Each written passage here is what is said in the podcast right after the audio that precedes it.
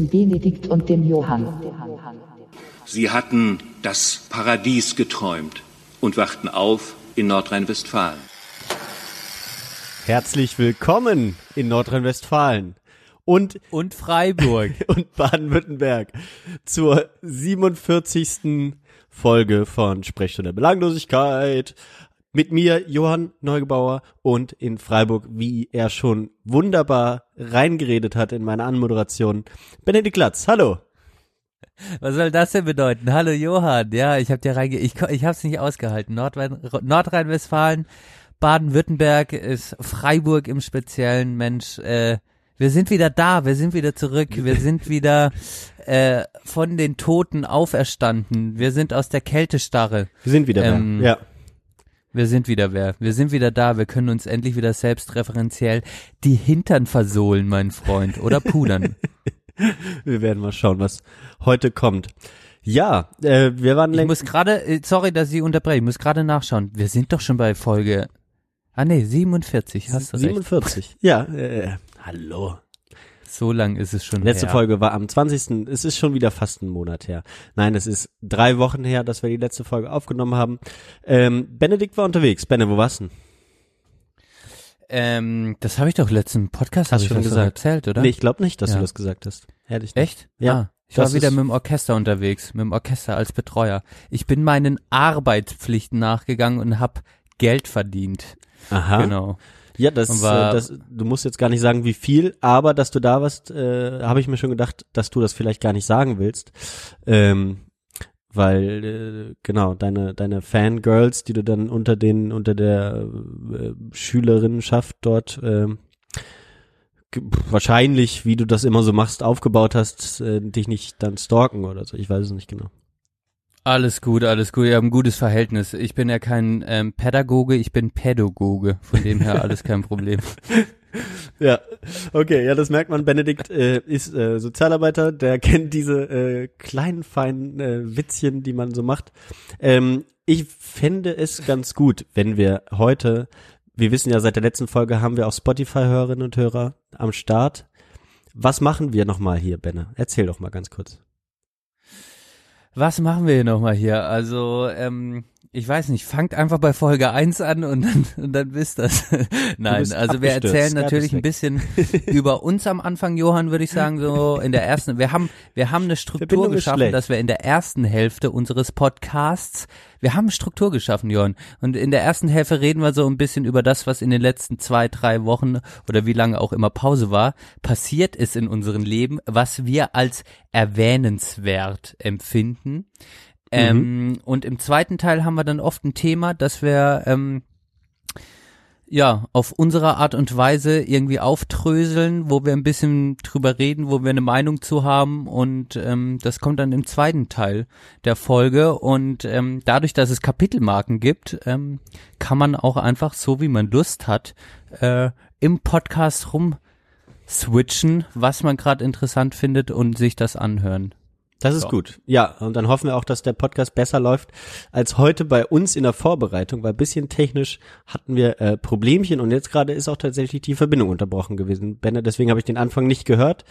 Die Hörerinnen und Hörer haben mein verzweifeltes Rufen nach dir gehört. Ähm, aber jetzt bist du wieder da. Oh, Alter. Und auch sogar ganz, ganz, in ganz gutem Bilde. Bei mir ist gar nichts passiert. Das ist komisch. Da, da, da scheint wohl der äh, ähm, Netzausbau in Nordrhein-Westfalen scheint nicht so gut zu funktionieren. Wen habt ihr denn nochmal als Bürgermeister in Den, Bonn? den hier. Sie hatten das Paradies geträumt und wachten auf in Nordrhein-Westfalen. Genau. Joachim Gauss. Oh, Ja. ja. Ähm, Der Gauk. Ja, die, die Politik hat ja schon lange nichts mehr mit dem Netzausbau zu tun, äh, nimmt sich da ja vollkommen raus. Schieben wir es auf die Telekom, ist eh leichter als irgendwelche Parteileuten. Oder Wer ist schlimmer, Telekom oder Frontex? wer ist schlimmer, Telekom oder CDU? Oder was? um, um mal hier die beiden großen Player in Bonn mal zu nennen. Die Post noch, aber die Post hat eigene E-Autos gebaut. Seitdem finde ich die Damals, als die Post noch, als die Post noch am, am Ruder war, ne, wenn's, als es ums, ums Telefon ging, da lief das hier, da hatte ganz schnell jeder einen Telefonanschluss. Der lief ja damals noch über die Post und dann hat sich ja die Telekom davon abgespalten oder wurde gegründet, das war ja alles staatlich. Keine Ahnung, wie das ging. Ja. Wurscht. Ja, Tel Telekom und Jan Ulrich sind auch irgendwie das gleiche für mich, muss ich sagen. Ist, äh, Irgendwie abgefuckte Persönlichkeiten. Ich habe heute noch nette Stellenausschreibungen bei der Telekom gesehen und habe dann innerhalb von äh, einer Minute dann doch die Seite wieder zugemacht. Ähm, war, oh. Ja, die Telekom verkauft sich Johann bei der Telekom. Oh, ja, Gott, verkauft oh sich Gott. nämlich jetzt als, als so ein Start-up ist Unternehmen. Ist echt witzig, da mal reinzugucken, wenn ihr Bock habt. Geil. Ansonsten, äh, Ja. was trinken, was trinken wir heute? Du hast einen abgefahrenen Tee. Willst du das nochmal ganz kurz? Äh, mein Tee, ich habe einen Wer-Wenn-Tee, habe ich Wäre mir wenn. gemacht. Also schreibt mal Wäre- bitte vielleicht irgendwie uns bei Twitter oder Facebook, wenn ihr das kennt, weil ich habe das bis heute nicht gekannt. Es, es scheint irgendeine Pflanze zu sein. Ja, schöne getrocknete Verwendblätter. Das Okay. ist perfekt für abends, ähm, gut für den Magen, gut gegen Magensäure. Ähm, Aha. ja, eigentlich äh, nichts Schlechtes. Was trinkst du denn da drüben in Bonn? Ähm, ich trinke ähm, aus einem, wo- woher ich den auch immer hab, aus einem Weihnachtsmarkt Münster äh, Glühweinbecher, trinke ich ähm, schwedischen Glöck, also schwedischen Fruchtwein oder auch Glühwein, kann man auch dazu sagen. Sehr Du süß. trinkst schwedischen Glühwein aus dem Ikea oder wie? Nee, der ist nicht aus dem Ikea. Okay. Was hast du denn für eine Tasse, aus der du trinkst? Ich muss ja meine mal kurz in die Kamera halten, ne?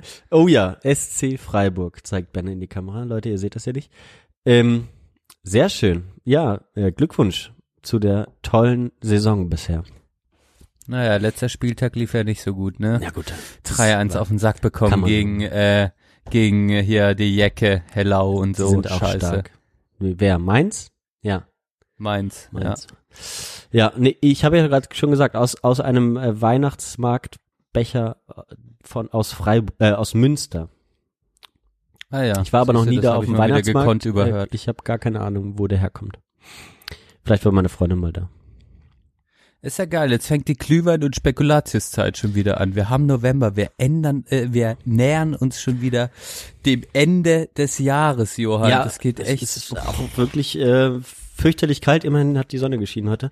Aber ähm, isst du isst du Spekulatius in Glühwein getunkt auch gerne? Das machen ja auch viele. Ah, mache ich eher weniger. Ich meine, ich tunk's dann in Tee, in Glühwein. Ich bin einfach kein Glühweintrinker. Ich mag einfach nicht.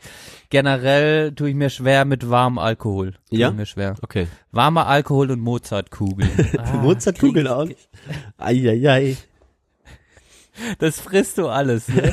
Das weiß ich. Ja, Mozartkugel Du bist ist, einfach. Ah, Johann. Ja, Mozartkugeln ah, und Morcherie ziehst du dir dann wahrscheinlich auch rein, Nee, nee, oder? das, also mit Alkohol, Sachen mit Alkohol, also Süßigkeit mit Alkohol auch nicht so gerne. Und in, in Mozartkugeln Okay. ist jetzt auch kein Alkohol drin.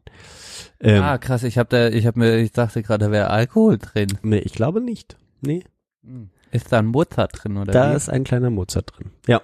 Wow. In dieser Okay. Hinsicht. Wir haben noch ein bisschen was aufzuholen von letzter Folge, äh, dass wir Genau. das ein bisschen strukturiert kriegen. Ich würde aber sagen, dass jetzt also meine Rei mein Reise kurzes Reisetagebuch äh, oder mein Experiment noch ein Reisetagebuch jetzt nach jetzt schon zwei Monaten knapp wieder äh, nee ja gut anderthalb Monate Vier Wochen. Vier Ähm, Wochen.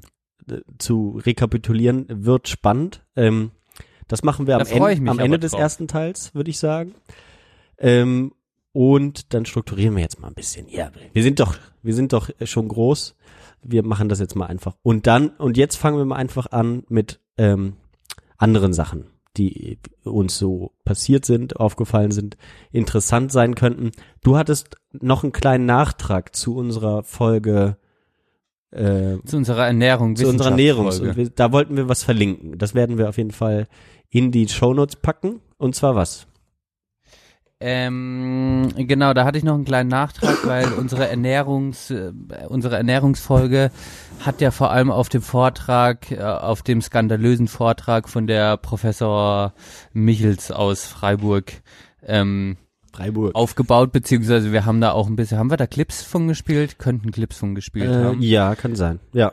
Weiß ich nicht mehr. Und ähm, da habe ich dann im Laufe der Zeit, habe ich durch eine Hörerin, äh, meine Mutter, hat mich dann auf ein Schreiben von einem Ölmühlenbesitzer aus Offenburg aufmerksam gemacht, Offenburg. ähm, der eine klare Gegenmeinung zu dem Vortrag von der Michels äh, formuliert hat in einem Schreiben und äh, das hat sie mir vorgelesen und das fand ich ganz eindrücklich und da ist mir nochmal aufgefallen, weil er auf ein paar Sachen hingewiesen hat, auf die wir jetzt im Podcast nicht hingewiesen haben, ähm, weil natürlich unsere Hörer und Hörerinnen auch so äh, selbst verantwortlich sind, dass sie natürlich alles, was wir erzählen, äh, kritisch hinterfragen Oder jeder andere Ähm, auch. Ja. wie jeder andere auch. Und ähm, da ist mir aber selbst wieder aufgefallen, dass ich zur Vorbereitung des Podcasts habe ich mich eigentlich großartig nur auf die Quelle, auf diesen Vortrag bezogen und ähm,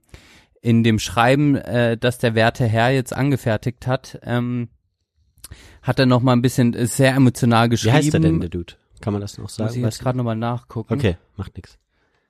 Dem gehört auf jeden Fall, ja, ich will jetzt keine Werbung machen, aber der macht, stellt ziemlich gute eigene Öle her und man kann sagen, er ist ein, ja, ein Mensch, der oder ein Mann, der quasi direkt an an der Produktion von Öl halt irgendwie beteiligt ist und ähm, deshalb auch eine ziemliche Ahnung hat. Aber natürlich aus einer anderen Sichtweise, jetzt nicht nur aus einer wissenschaftlichen Sichtweise argumentiert, Mhm. sondern vor allem auch als Thema hat, wie hat sich ähm, die Ölproduktion in den letzten 100 Jahren in Deutschland irgendwie verändert von äh, der bunten, vielfältigen Ölmühlenlandschaft hin zur monopolisierten Industrie, ähm, Großherstellung von Öllandschaft irgendwie.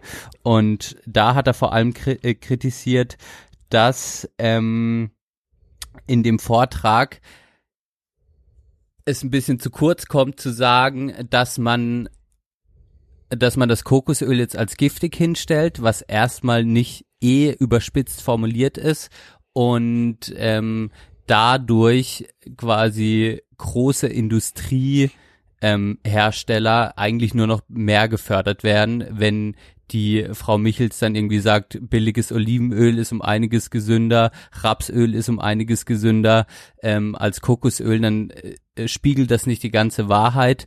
Ähm, äh, er regt sich dann vor allem drüber auf, dass in der Produktionskette wie Olivenöl, wie Rapsöl hergestellt wird, eigentlich äh, ja äh, äh, kleine Ölmühlen dadurch zerstört werden. Also dass eigentlich der Kern des, wie Öl hergestellt wird und was in der Produktionskette wichtig ist und was da eigentlich einmal alles dazugehört hat, was das für ein Handwerk ist, dass das eigentlich durch solche Vorträge nur noch weiter geschwächt wird, diese Lobby und die große Lobby, die quasi die, die Geld macht, durch solche Vorträge gestärkt wird. Das heißt, da hat er ein bisschen drauf hingewiesen. Ja, finde finde ich auch mal äh, ganz legitim. Genau, also äh, sowieso habe ich vorhin schon zu dir gesagt, finde ich aber eigentlich auch immer wieder passend. Generell die Krankheit der Naturwissenschaften und aber auch der Berichterstattung über Wissenschaft ist immer die äh, Überbetonung von äh, naturwissenschaftlichen Sachverhalten und auch dadurch äh, das Ableiten von direkten Kaufempfehlungen in dem Fall oder generell äh, Handlungsempfehlungen aus naturwissenschaftlichen Erkenntnissen abzuleiten, finde ich sowieso immer auch im gleich Klimawandel und so weiter immer falsch. Wird aber sehr gerne gemacht, weil es so schön einfach und anschaulich ist. Man kann einfach irgendwelche Zahlen zeigen und dann kann man, braucht man nicht mehr groß politisch auch diskutieren und das macht er natürlich so ein bisschen, indem er eben Da- das, das auch macht er. Genau. Genau, Ähm, und er, er, er macht natürlich auch und er sagt natürlich auch, dass äh, wenn jetzt sie äh, einen Vortrag hält mit ihren Titeln und mit ihrem Status, den sie auch an der Uni Freiburg hat, natürlich einen gewissen Vertrauensvorschuss genießt im Auditorium und sie durch die Vortragsweise, die sie gewählt hat, die halt sehr vereinfacht und ähm, die halt sehr vereinfacht dargestellt ist, ähm, quasi irreführende, ja, ähm, letztlich irreführende Informationen an das Publikum weitergibt und sie als Wissenschaftlerin in ihrer Vortragsweise auch darauf achten müsste, dass sie vollumfänglich probiert, ähm, Ja. die, ja, die Wahrheit oder die mögliche Wahrheit oder die mögliche Interpretation nicht so vereinfacht, sondern schon in einer komplexeren Art und Weise irgendwie darzustellen. Ja, ja, das Und, ist das, äh, das ist natürlich das das Problem bei diesem äh, populärwissenschaftlichen Ansatz, den sie da gewählt hat, den wir ja auch gelobt haben, ähm, ähm, dass es aber natürlich da nicht aufhört sozusagen. Da, da ist das kondensiert auf auf irgendwelche aus äh, plakativen Aussagen. Äh, wer wer Kokosöl isst, stirbt den Herztod oder sowas. Ähm, dass es darauf natürlich irgendwie reduziert wird, was ja auch zum Einstieg legitim ist. Aber gerade in der Berichterstattung darüber sollte das dann nicht weitergehen. Ich kann mir sehr gut vorstellen, dass ihre wissenschaftlichen Arbeiten darüber wesentlich differenzierter sind ähm, als das, was sie da in dem Vortrag gemacht hat. Ähm, aber genau, da kann man sich mal reinhören. Ganz, ganz zustimmen konnte ich ihm natürlich nicht. So, also äh, ich bin ja irgendwie auch oder wissenschaftlich geprägt. Ähm, einen gewissen ja, Vorschuss würde ich da auch immer den Leuten von der Uni geben, aber ähm, so einen anderen Blick darauf ist durchaus mal interessant, finde ich. Deswegen einen guten Tipp. Genau, Walter Bitzer heißt der, der Walder. Walter Der Bitzer. Walder. Okay. Ja. Gut, verlinken wir unten wie immer in den Show Notes. Und ähm, da kommen wir immer, ist ja auch schön, wenn wir immer mal wieder auf ein Thema zurückkommen, finde ich. Ja, genau. Gut. Und Es war ja auch erst in der vorletzten Folge. Siehst du, so lange ist es schon her. Hei, hei, hei. Gut, zwei so Monate. kurz und so lang, weil wir so selten aufnehmen zurzeit. Zur Zeit. Wir geloben Besserung. So, wo sind wir jetzt? Ähm, haben wir das geklärt. Sehr schön. Dann habe ich mir einen Punkt aufgeschrieben. Ähm, und zwar auch nochmal ein Nachtrag zu einer älteren Folge. Und zwar, ich schaue nochmal ganz kurz nach, war es die Folge ähm, ähm, ähm, ähm, ähm, ähm, wo hast du das erzählt? Shit, jetzt bin ich gerade. Was, was erzählt? Was erzählt? Ähm, ja, ich will's nicht so laut jetzt hier sagen, aber diese, dieses Ding äh, mit Sophie Passmann. Wann haben wir da, Ah, wann okay. haben wir denn da drüber geredet? Ähm, Hm, wahrscheinlich, als ich den Podcast gehört habe, ähm, von dem, den Zeit-Podcast. Schon ein bisschen, ist auch noch nicht so lange her. Ähm, ja, da hast du ziemlich über sie abgehatet, oder? Ja, ähm, und ich äh, bin da wieder drauf gekommen, weil ich äh, nichts zu hören hatten letzte Woche, äh, zu hören hatte letzte Woche, Freitag glaube ich. Und dann habe ich äh, mir diesen äh, Podcast auch noch, ähm, die, diesen Zeit-Podcast, wir haben das doch irgendwo aufgeschrieben, egal. Ähm, wie heißt dieser Zeit-Podcast? Kannst du das nochmal kurz sagen? Äh, was? Oh, Alter, wir sind so schlecht vorbereitet. Das müsste ich eigentlich wissen. Warte, Alles- alles ihn, gesagt. Ihn, alles gesagt. Genau, jetzt, jetzt habe ich alles gesagt mit Sophie Passmann. Hatten wir in der Klimawandelfolge drüber geredet, 44. Ähm, da, ähm, genau, und dann habe ich mich wieder dran erinnert und habe gesagt, ich muss den Benne nochmal verstehen. Ein bisschen, bisschen nochmal ihm eine Chance geben und ihr damit auch. Ähm, und ich muss sagen, ich habe mich wirklich auch durchgequält. ich konnte es dann nicht abbrechen. Ähm, Ja, du musst ja den ganzen Weinscheiß musst du halt überspringen Ich und hab- dann wird's gut. Ich habe ich hab alles durchgehört. Ich habe es komplett gehört. Ich habe es nicht abgebrochen. Äh, äh, über mehrere Tage habe ich es gehört. Ähm, ja, und wie findest du denn, fangen wir mal von vorn an, findest du denn äh, die beiden, Christoph Arment und Jochen Wegner, findest du die denn an sich sympathisch? nein, Die, die beiden leider das auch wusste ich nämlich, die kannst du nämlich nicht leiden, das wusste ich. ja. Also Und warum? Sag mir einfach nur warum. ich Weil finde du danach noch die Folge mit Lindner gehört hast. Nein, die hab wie? ich auch noch nicht. Die- du die wollte ich unsympathisch. eigentlich gern noch anhören. Ähm, ich, ich kann es gar nicht mal wirklich sagen. Ich, ich finde das, ich finde sie einfach, ähm, ich verachte tatsächlich immer mehr diese komische ähm, äh, intellektuelle Berlin-Blase tatsächlich. Also ich tue mich da wirklich einfach sch schwer, die ernst zu nehmen, weil die auch ähm, ja, einfach so. Also es, ich, ich kann da nicht connecten mit denen. Ich habe da nicht wirklich, ähm, ja, das sind halt so wohl situierte Mit-40er, die halt irgendwie noch in Berlin und dann klagen, dass sie die neuesten Trends nicht mehr kennen, obwohl sie ja doch hier in Berlin wohnen und da doch eigentlich immer alles so up to date ist. Ähm, ja, weiß ich nicht. Und dann halt, wenn ich mir die Zeit angucke, den Quatsch kann ich auch nicht mehr lesen. Ich weiß nicht. Also es ist so viel. Ich ich, es liegt aber auch an mir. Ich will das nicht sagen, dass die scheiße sind. Nee, die machen gute Kritik Arbeit. ist ja berechtigt. Ich meine, ich, ich finde die zwar jetzt auch nicht unstreitbar.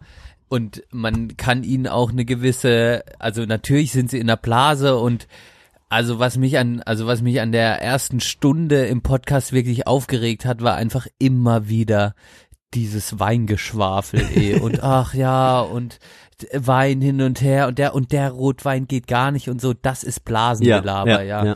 Aber als sie dann im Podcast äh, sind sie schon auch irgendwie irgendwann deeper geworden. Ja, und doch, es ging auch um, um Themen, die ich nicht schlecht fand. Also ich finde, ähm, die Passmann hat dann auch irgendwann einfach so, ist erstmal habe ich einfach einen Bezug zu ihr, weil sie aus Ja, klar, dem gleichen absolut. Scheiß Wixdorf in der Nähe kommt und auf die gleiche Schule gegangen ist wie ich. Deshalb ist es lustig, dass sie einfach jetzt so eine Ja, die ist ja Internet, auch vier ähm, Jahre jünger als du, deswegen, die war halt Genau. irgendwann mal, ist die eingeschult worden, als du schon äh, auf dem Schulhof geraucht hast, sozusagen.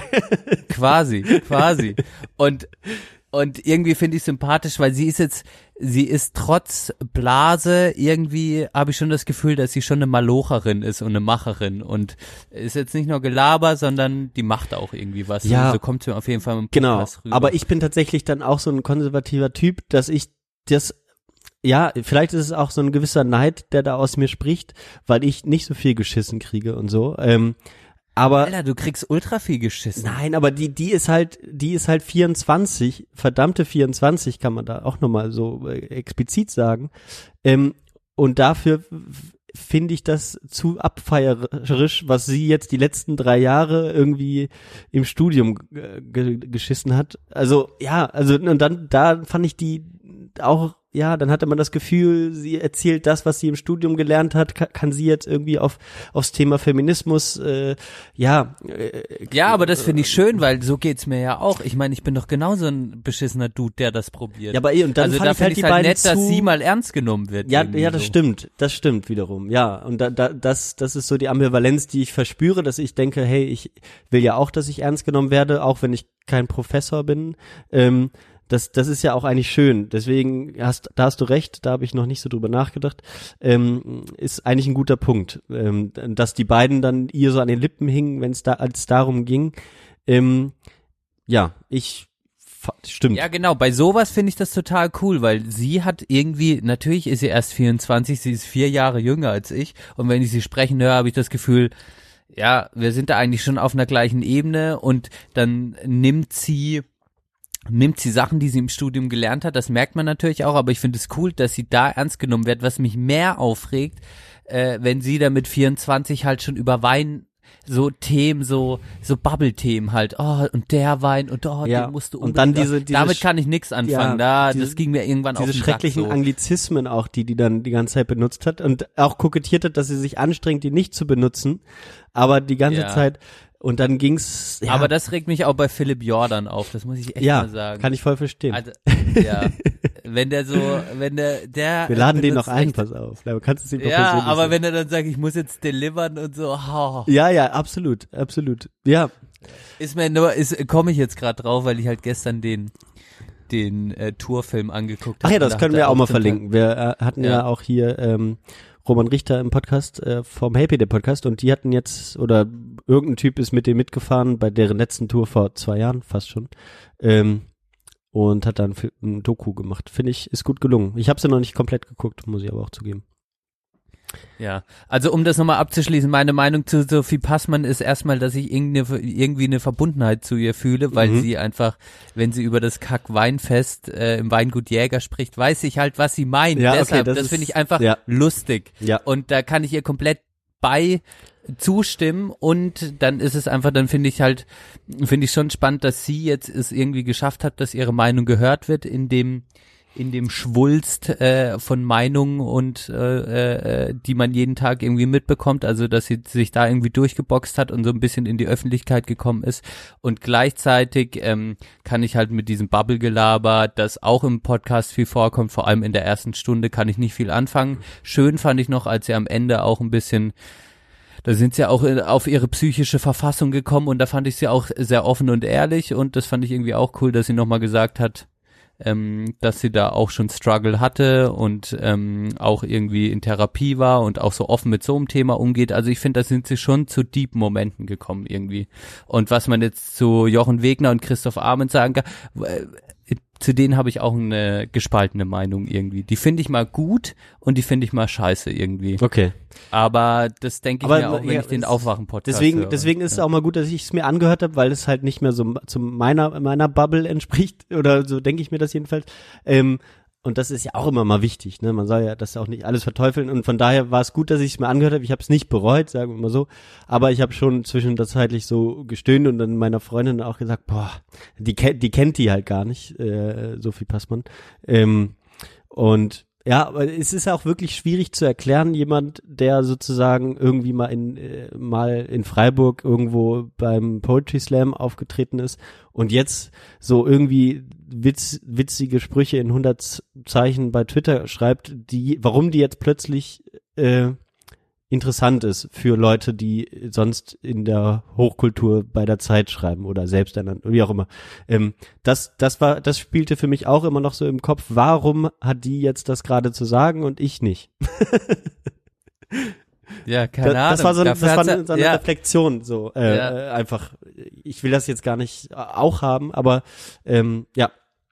Ja, genau, also das ist einfach vielleicht, schwierig Vielleicht dieser Punkt, dass du das auch sagen könntest, vielleicht regt dich das auf. So, Ja. das, ja, Und äh, genau, und dann wird das halt so irgendwie abgefeiert, dass sie halt so jung ist, aber so sich aus, ausdrücken kann. Und dann denke ich mir, ja, es sind aber auch so viele und äh, es ist eigentlich nicht erklärt. Und klar, irgendwann kommt mal jemand, aber ich will mir halt, ich will dann halt nicht, dass die über meine Generation redet, die eigentlich ja, wo ich auch nicht immer ganz erklären kann, ja, ist, ist das halt jetzt irgendwas, was einen dazu qualifiziert, so, weil das nicht so diesem klassischen Arbeits, äh, ich habe irgendwas erreicht, ja, ich habe halt 40.000 Follower bei Twitter erreicht, so, das ist auch nicht, kommt nicht von ungefähr, aber irgendwas, ja, spielt bei mir im Kopf da falsch, dass ich das nicht so ernst nehmen möchte oder kann, ja.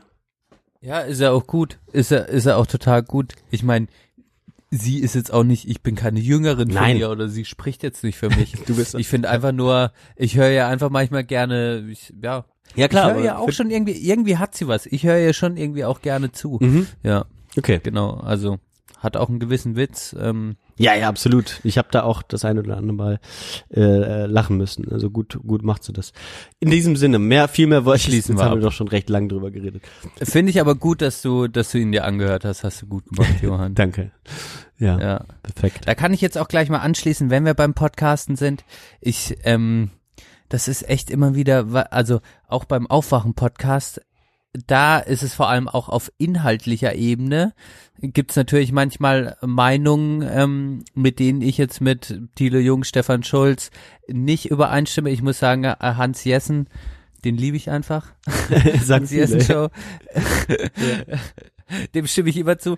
Aber ähm, da fällt mir immer mehr auf, und das ist auch sowas beim Podcasten, wenn man echt fast jede Woche zumindest mal zwei, drei Stunden, ich höre mir jetzt nicht, ich höre die mir nicht komplett durch irgendwie so, ähm, aber wenn man sie, das, was man spannend findet, irgendwie reinhört, wird bei uns genauso sein, wenn wir gehört werden, wie einfach manche auf, man hat das Gefühl, auf persönlicher Ebene regst du mich jetzt gerade wieder auf, wenn du so, wenn du so argumentierst, wenn du dahin argumentierst, das ist echt krass. Also da äh, machen sich Widerstände stimmt. manchmal in mir breit.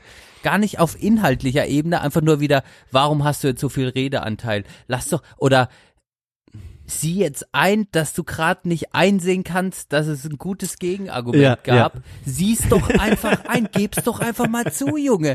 Du verkackter, geb's doch bitte einfach mal, sag einfach, okay, ja, jetzt hast du recht. Dieses immer Recht behalten wollen, das, oh, das macht mich manchmal kirre, muss ich echt ausschalten auch. Ja. Äh, das kann ich verstehen. Äh, also ich bin, ich bin, äh, ja, okay, reden wir, zu, reden wir später drüber. Ähm, Reden wir später drüber. Ähm, was hast du dir, was hast du da gerade aufgezogen, Johann? Also, äh, Schweißband, oder was? Schweißband, ja, ja, es wird warm. Ich hab, der Schweißband. Glühwein sollte ja ein bisschen wärmen, das tut er jetzt auch. Das ist, äh, deswegen kann ich gleich meinen Sakko ausziehen.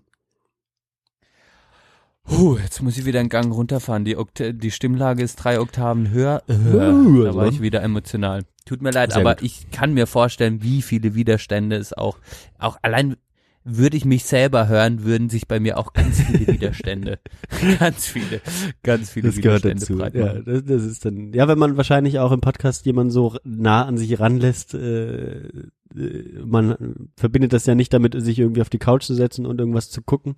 Ähm, aber ich habe das Gefühl noch viel mehr, wenn ich Neo-Magazin oder so nochmal an, angucke, dass ich mich darüber ja, guck aufrege. Ich, guck ich zurzeit gar nicht mehr. Das Guck ich ist- ich höre auch, ich höre kein Fest und Flauschig mehr. Ich bin komplett, ich bin gerade echt raus, was Böhmermann und Schulz-Bubble angeht. Ja, ich, okay. Ja, also ich hatte mich letztens nochmal so über, über eine von diesen Rubriken aufge, aufgeregt, die Jan Böhmermann jetzt schon zum zweiten Mal auf irgendeiner komischen Art und Weise gemacht hat, die mir nicht gefallen. Ähm, ja, aber es ist ja auch eben nicht schlecht, das mal weiter, also ja, nicht immer alles gleich sein lassen, wenn man irgendwas nicht mag, das hast du ja auch richtig gesagt. Ähm, gut, kommen wir davon weg. Ich habe noch ein paar Filme geguckt, Benedikt. Oh. Es ist ja jetzt wieder, es ist ja wieder große Kulturzeit. Der Sommer ist vorbei. Der Sommer ist ja tatsächlich so eine sehr, sehr, ähm, äh, also eine Zeit, in der es so um, um intellektuelle Herausforderungen nicht so wirklich geht. Meiner Meinung nach ist mir jetzt nochmal so wieder aufgefallen. es kommen keine guten Filme im Kino. Theater hat Sommerpause. Äh, es treten nur äh, Bands nur auf Festivals auf, wo alle so Leute besoffen sind, äh, wenn sie vor der Bühne stehen. So, ne? Das ist der Sommer. So wie du, so wie du. ich zum Teil auch. Ja, ich geb's zu. Aber jetzt, ähm, jetzt sind wieder ähm, gute, äh, gute Filme am Start und vor allem gute deutsche Filme ist mir aufgefallen. Die habe ich nämlich beide jetzt gerade angeguckt. Folgende und zwar einmal der der Vorname, der neue Film von Sönke Wortmann, ähm, ist so ein bisschen ähm, angelehnt oder nee, es lässt, es ist auch ein Buch. Es lässt sich so ein bisschen vergleichen wie der Gott des Gemetzels, also so eine Art Ah, ähm, wie nennt man das? Ei- Eigentlich so eine, ach, da gibt's doch so einen Ausdruck für, jetzt fällt mir das wieder nicht ein. Ähm, es spielt eigentlich sozusagen nur in einer Wohnung, der ganze Film, über anderthalb Stunden. Und es geht nur um eine Familie und einen Streit innerhalb der Familie, der dann immer weiter eskaliert. Ähm, Ist ja fast wie ein Theaterstück eigentlich dann. Genau, es ist eigentlich wie so ein Theaterstück und das das ist das Tolle da, weil da dann auch immer natürlich die die Schauspieler und Schauspieler brillieren können und das haben sie auch wirklich gemacht. Ähm, den Cast kann man sich dann selbst mal angucken. Es sollte auch nicht immer das ausschlaggebende Kriterium sein. Ähm, es geht äh, der der der Streit äh, entgleist äh, oder bildet sich aus, indem der ähm, Sohn der Familie zu seinen Eltern äh, fährt und dort ähm, er verkündet, dass er seinen Sohn ähm, Adolf nennen möchte. und daraus entsteht halt ein riesiger ähm, Streit äh, dann zwischen allen Angehörigen, auch einzeln und äh, ja, es ist es ist wirklich wirklich sehr witzig. Ähm, ja, Das ist eine wichtige Frage. Ich habe mich auch gefragt, wann kommt der Name Adolf wieder zurück? ja, also er findet, er findet gute Argumente dafür, dies, äh, diesen wieder einzuführen, muss man sagen. Ähm, da kommt man ein bisschen ins Grübeln.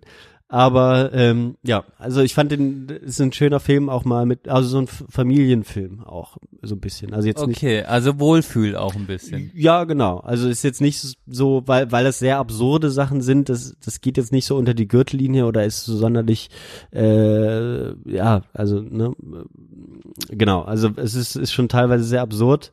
Man findet sich irgendwo bei irgendwem immer mal wieder und so und man kann dann auch ein bisschen diskutieren. Also eigentlich ganz ganz schön. Ja.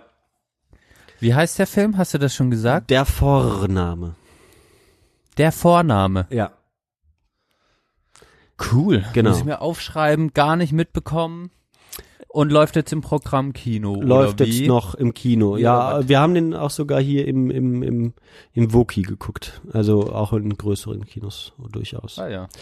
Ähm, Ähm, und Schauspieler, irgendein Lieblingsschauspieler, der, ähm, also da, da sind schon Bekannte dabei. Warte, ich guck mal gerade nochmal. Ähm, ja, musst du jetzt nicht extra nachgucken, Also es- aber jetzt also- keiner von deinen Lieblingen, oder wie? Nee, also Florian, also es ist halt äh, Iris Berben, Florian David Fitz, äh, Christoph Maria Herbst, äh, so die Richtung.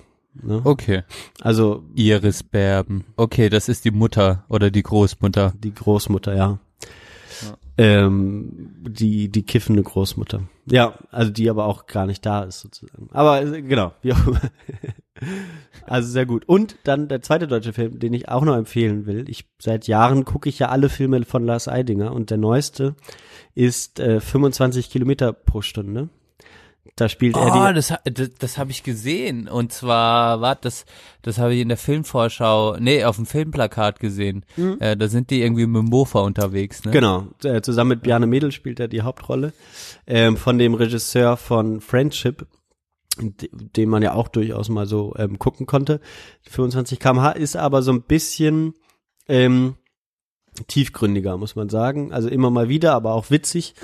Ähm, genau und äh, ja so ein ungleiches Brüderpaar und äh, sie fahren durch äh, Deutschland und erleben was ähm, äh, genau äh, kann man durchaus äh, empfehlen es kommen so ein bisschen existenzialistische Fragen auf und so also eigentlich echt schön und sehr viel man merkt das bei das Eidinger immer sehr gut sehr viel improvisiert meiner Meinung nach auch ähm, ist ja einfach starker Schauspieler Bjarne Mädel genauso Ja, Bjarne Mädel ist einfach ein lustiger Dude. Oder auch, kann auch ernst spielen, aber einfach ein guter Schauspieler. So wie Lars Eidinger auch. Dessen größter Wunsch stand mal im Zeitmagazin, äh, mit meinem größten Wunsch, nicht einer meiner Wünsche, auf jeden Fall korreliert, eine Nacht allein im Wald zu verbringen. Oh ja, ach krass. Das sollte man echt mal machen, wahrscheinlich. Ähm, bei, bei den Frauen wollte ich noch hinzufügen, ist ähm, unter anderem Alexander Maria Lara dabei und auch Sandra Hüller, die man aus dem Film Toni Erdmann ähm, kennt. Da hat die die Hauptrolle Ah, ja. gespielt. Also die finde ich auch auch sehr großartig. Ähm, also in, in alles in allem sehr gut. Es ist, kommt ein bisschen Schwarzwald drin vor, das wird dir gefallen. Ähm, ein Teil Weil der wurde Schwarzwald eigentlich auch sonst immer einfach als so, der Schwarzwald, wenn er auf dem Öffentlich-Rechtlichen präsentiert wird und äh, dann ist es meistens in irgendeine so eine Krimiserie oder stimmt. sowas äh, eingehüllt, dann, dann siehst du immer irgendwie so den Schwarzwald und so ein, so ein so Bauernhof, wo dann so ein paar verrückte Bauern irgendeine Sekte oder so haben, äh, keine Ahnung. Nee, er So, kommt, so wird der Schwarzwald präsentiert. er kommt äh, ganz, ganz gut weg. Also muss man, äh, muss man sagen, wird schön in Szene gesetzt. Ähm, ein Teil wurde tatsächlich in Euskirchen gedreht, meiner äh, äh, äh, Heimatstadt. Äh, ja, kann man so sagen, wo ich Abi gemacht habe.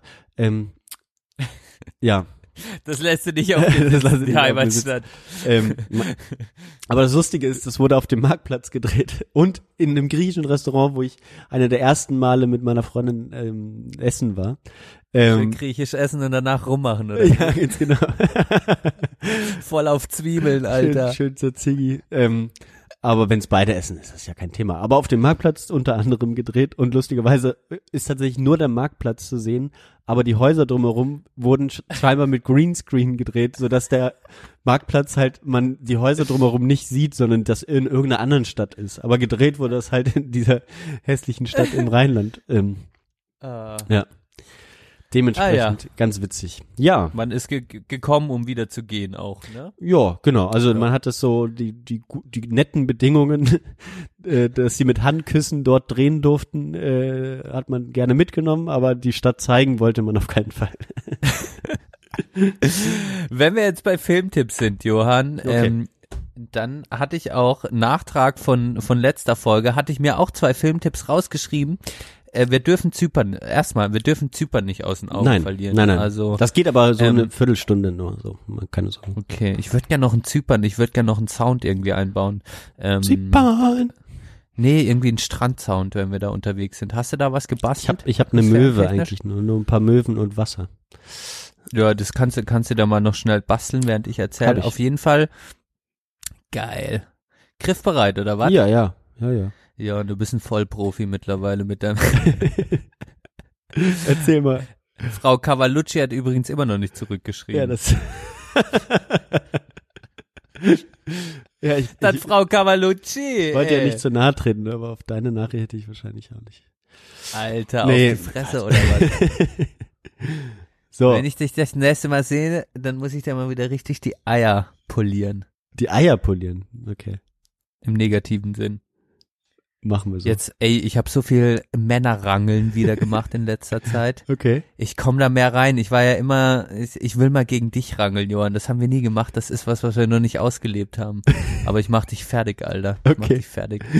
ähm, ich schweife trotzdem ab. Also Filmtipp. Wir waren, ich, ähm, waren ja genau im Flugzeug. Hast ja immer eine schöne Mediathek und dann habe ich mich schön von Verena beraten lassen. Hatte nämlich keine Lust jetzt eine Entscheidung zu treffen. Da wären wir auch bei dem Thema, was wir doch gar nicht vorgestellt haben. Stimmt. Ach, schon Äh, wir reden über Entscheidungen in der zweiten Hälfte. Ähm, auf jeden Fall hat sie für mich die Qualitätskontrolle übernommen und ich habe ihr voll und ganz vertraut und sie hat mir Filme empfohlen. Und da habe ich unter anderem der Clue angeguckt, Originaltitel, äh, Titel, Originaltitel, äh, The Sting, ähm, ein Klassiker mit ähm, Robert Redford, wo es äh, quasi, das ist mir aufgefallen, das ist quasi der Vorfilm zu Oceans 11 und was da auch immer gekommen ist. Es Okay. geht quasi um zwei Trickbetrüger und es ist total geil. Also ein total guter Film von 1973 ähm, mit einem jungen Redford, äh, Robert Redford, äh, was richtig Spaß macht und Paul Newman, auch ein, wenn du wenn du den googelst, kennst du den. Und ähm, ja, wollte ich den Klassiker empfehlen. Okay. Der Clue. der Clou. Hab ich hab ihn auf äh, gab's nur auf Englisch, hab ihn auf Englisch angeguckt. ich glaube, der kommt äh, mir ging- bekannt vor. Ja. Ja. Ähm, und wer so auf die Oceans-Reihe steht und generell so, dann ist das der Klassiker da, dazu. Das ist mir aufgefallen. Das wollte ich loswerden. Filmtipp von mir. Ähm, kann man sich gerne mal angucken. Okay. Kommen wir zum nächsten. Passt das so für dich vom Sound? Ich mach ein bisschen leiser. Mm, Ja, mach ein bisschen leiser. Du hörst aber alles, ne? Ich hör's total gut, mein Freund. Ich, Sehr schön. wir sind, wir sind am Strand. Richtig. So, muss reichen, 10%. Ja, ähm, es ist tatsächlich jetzt ein bisschen Experiment, ähm, habe ich ja schon gesagt, weil es schon so lange her ist und ich tatsächlich auch ich vielen Leuten davon erzählt habe, aber ähm, noch nicht, ähm, äh, aber schon lange nicht mehr sozusagen. Ähm, dementsprechend versuche ich das nochmal alles zusammenzukriegen. Wir waren ja auf Zypern, während du in Japan warst, oder es hat sich teilweise überschnitten. Du warst schon wieder da, als wir erst zurückgekommen sind, so irgendwie war das so, ne? Richtig. Und du bist erst gegangen, als ich schon weg war. Genau. Also, so, so ein bisschen überschnitten hat es sich. Ähm, und wir sind eigentlich nur hingefahren, weil ein ehemaliger Arbeitskollege und Kommilitone von meiner Freundin dort geheiratet hat. Und zwar seine zypriotische jetzt Frau, genau, die da von dieser Insel kommt. Und die haben sich hier im Studium kennengelernt. Ähm, ist also auch Ärztin und die haben äh, schon im April, glaube ich, ihren Sohn Konstantinos.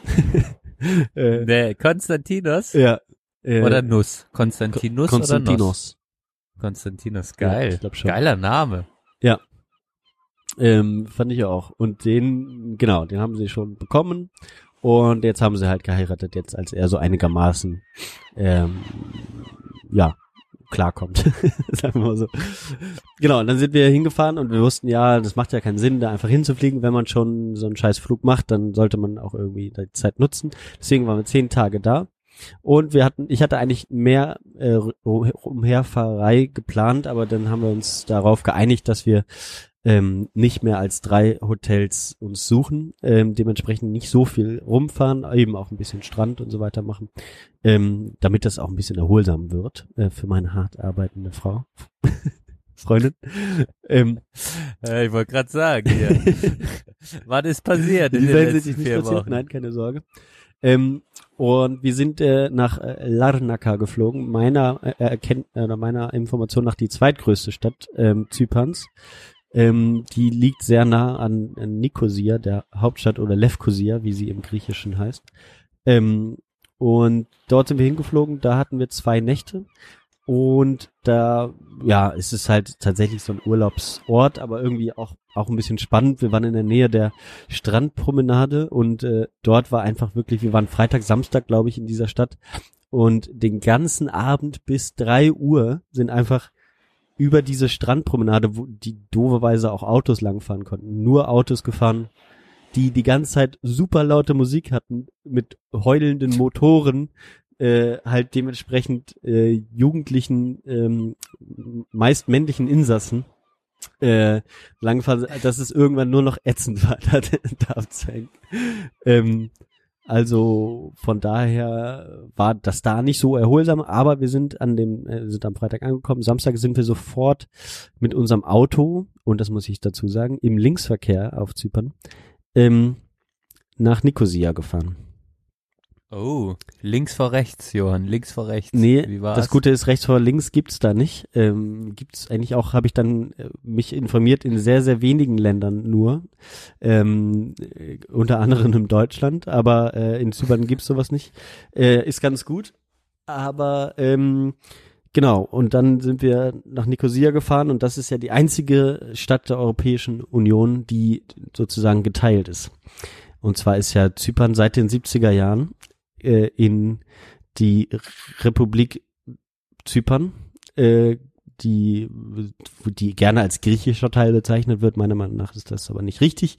Es ist äh, eigentlich die Republik Zypern und dann gibt es die unabhängige Republik Nordzypern, glaube ich, heißt sie offiziell, die aber weltweit nur von der Türkei anerkannt ist. Und da leben die beiden Volksgruppen mittlerweile leider getrennt. Der türkische, äh, die türkische Volksgruppe der Zyprioten im Norden und äh, die griechische, der griechische Teil in, im Süden. Die sprechen auch Das Türkisch ja und Griechisch krass. jeweils und sind meistens Muslime, Muslime und von. Christen. Äh, nicht, ja, also ähm, griechisch-orthodoxe Christen im Süden. Mhm. Ja, da gab es auch einen, genau, gab es auch einen Krieg und dann kam es zu der Besatzung äh, mit Hilfe der der türkischen Armee des Nordens und seitdem ist das so. Und erst seit 2008 kann man überhaupt wieder in Nicosia von einem Teil in den anderen gehen, was irgendwie echt abgefahren ist. Ähm, Okay, er, seit da herrscht erst wieder Frieden und davor war eine Art. Nee, äh, eigentlich so, seit den 70ern ist da so Waffenstillstand, dann gibt es auch da eine so eine Green Zone, UN Green Zone, wenn man glaube ich so heißt die, ähm, ähnlich wie man das irgendwie in Israel, äh, Palästina oder auf den Golanhöhen oder so kennt, ähm, praktisch so eine neutrale Zone, die von der UN äh, bewacht wird, so da so ein Grenzstreifen einfach über die ganze Insel drüber. Ähm, Ey, ich sehe auch gerade, die Amtssprache ist Türkisch, ne? Krass. ja, Türkisch und Griechisch. Ähm, äh, also, ja, genau. Okay, Ja. Nordzypern. Nordzypern, Nordzypern wird äh, genau eigentlich nur türkisch gesprochen.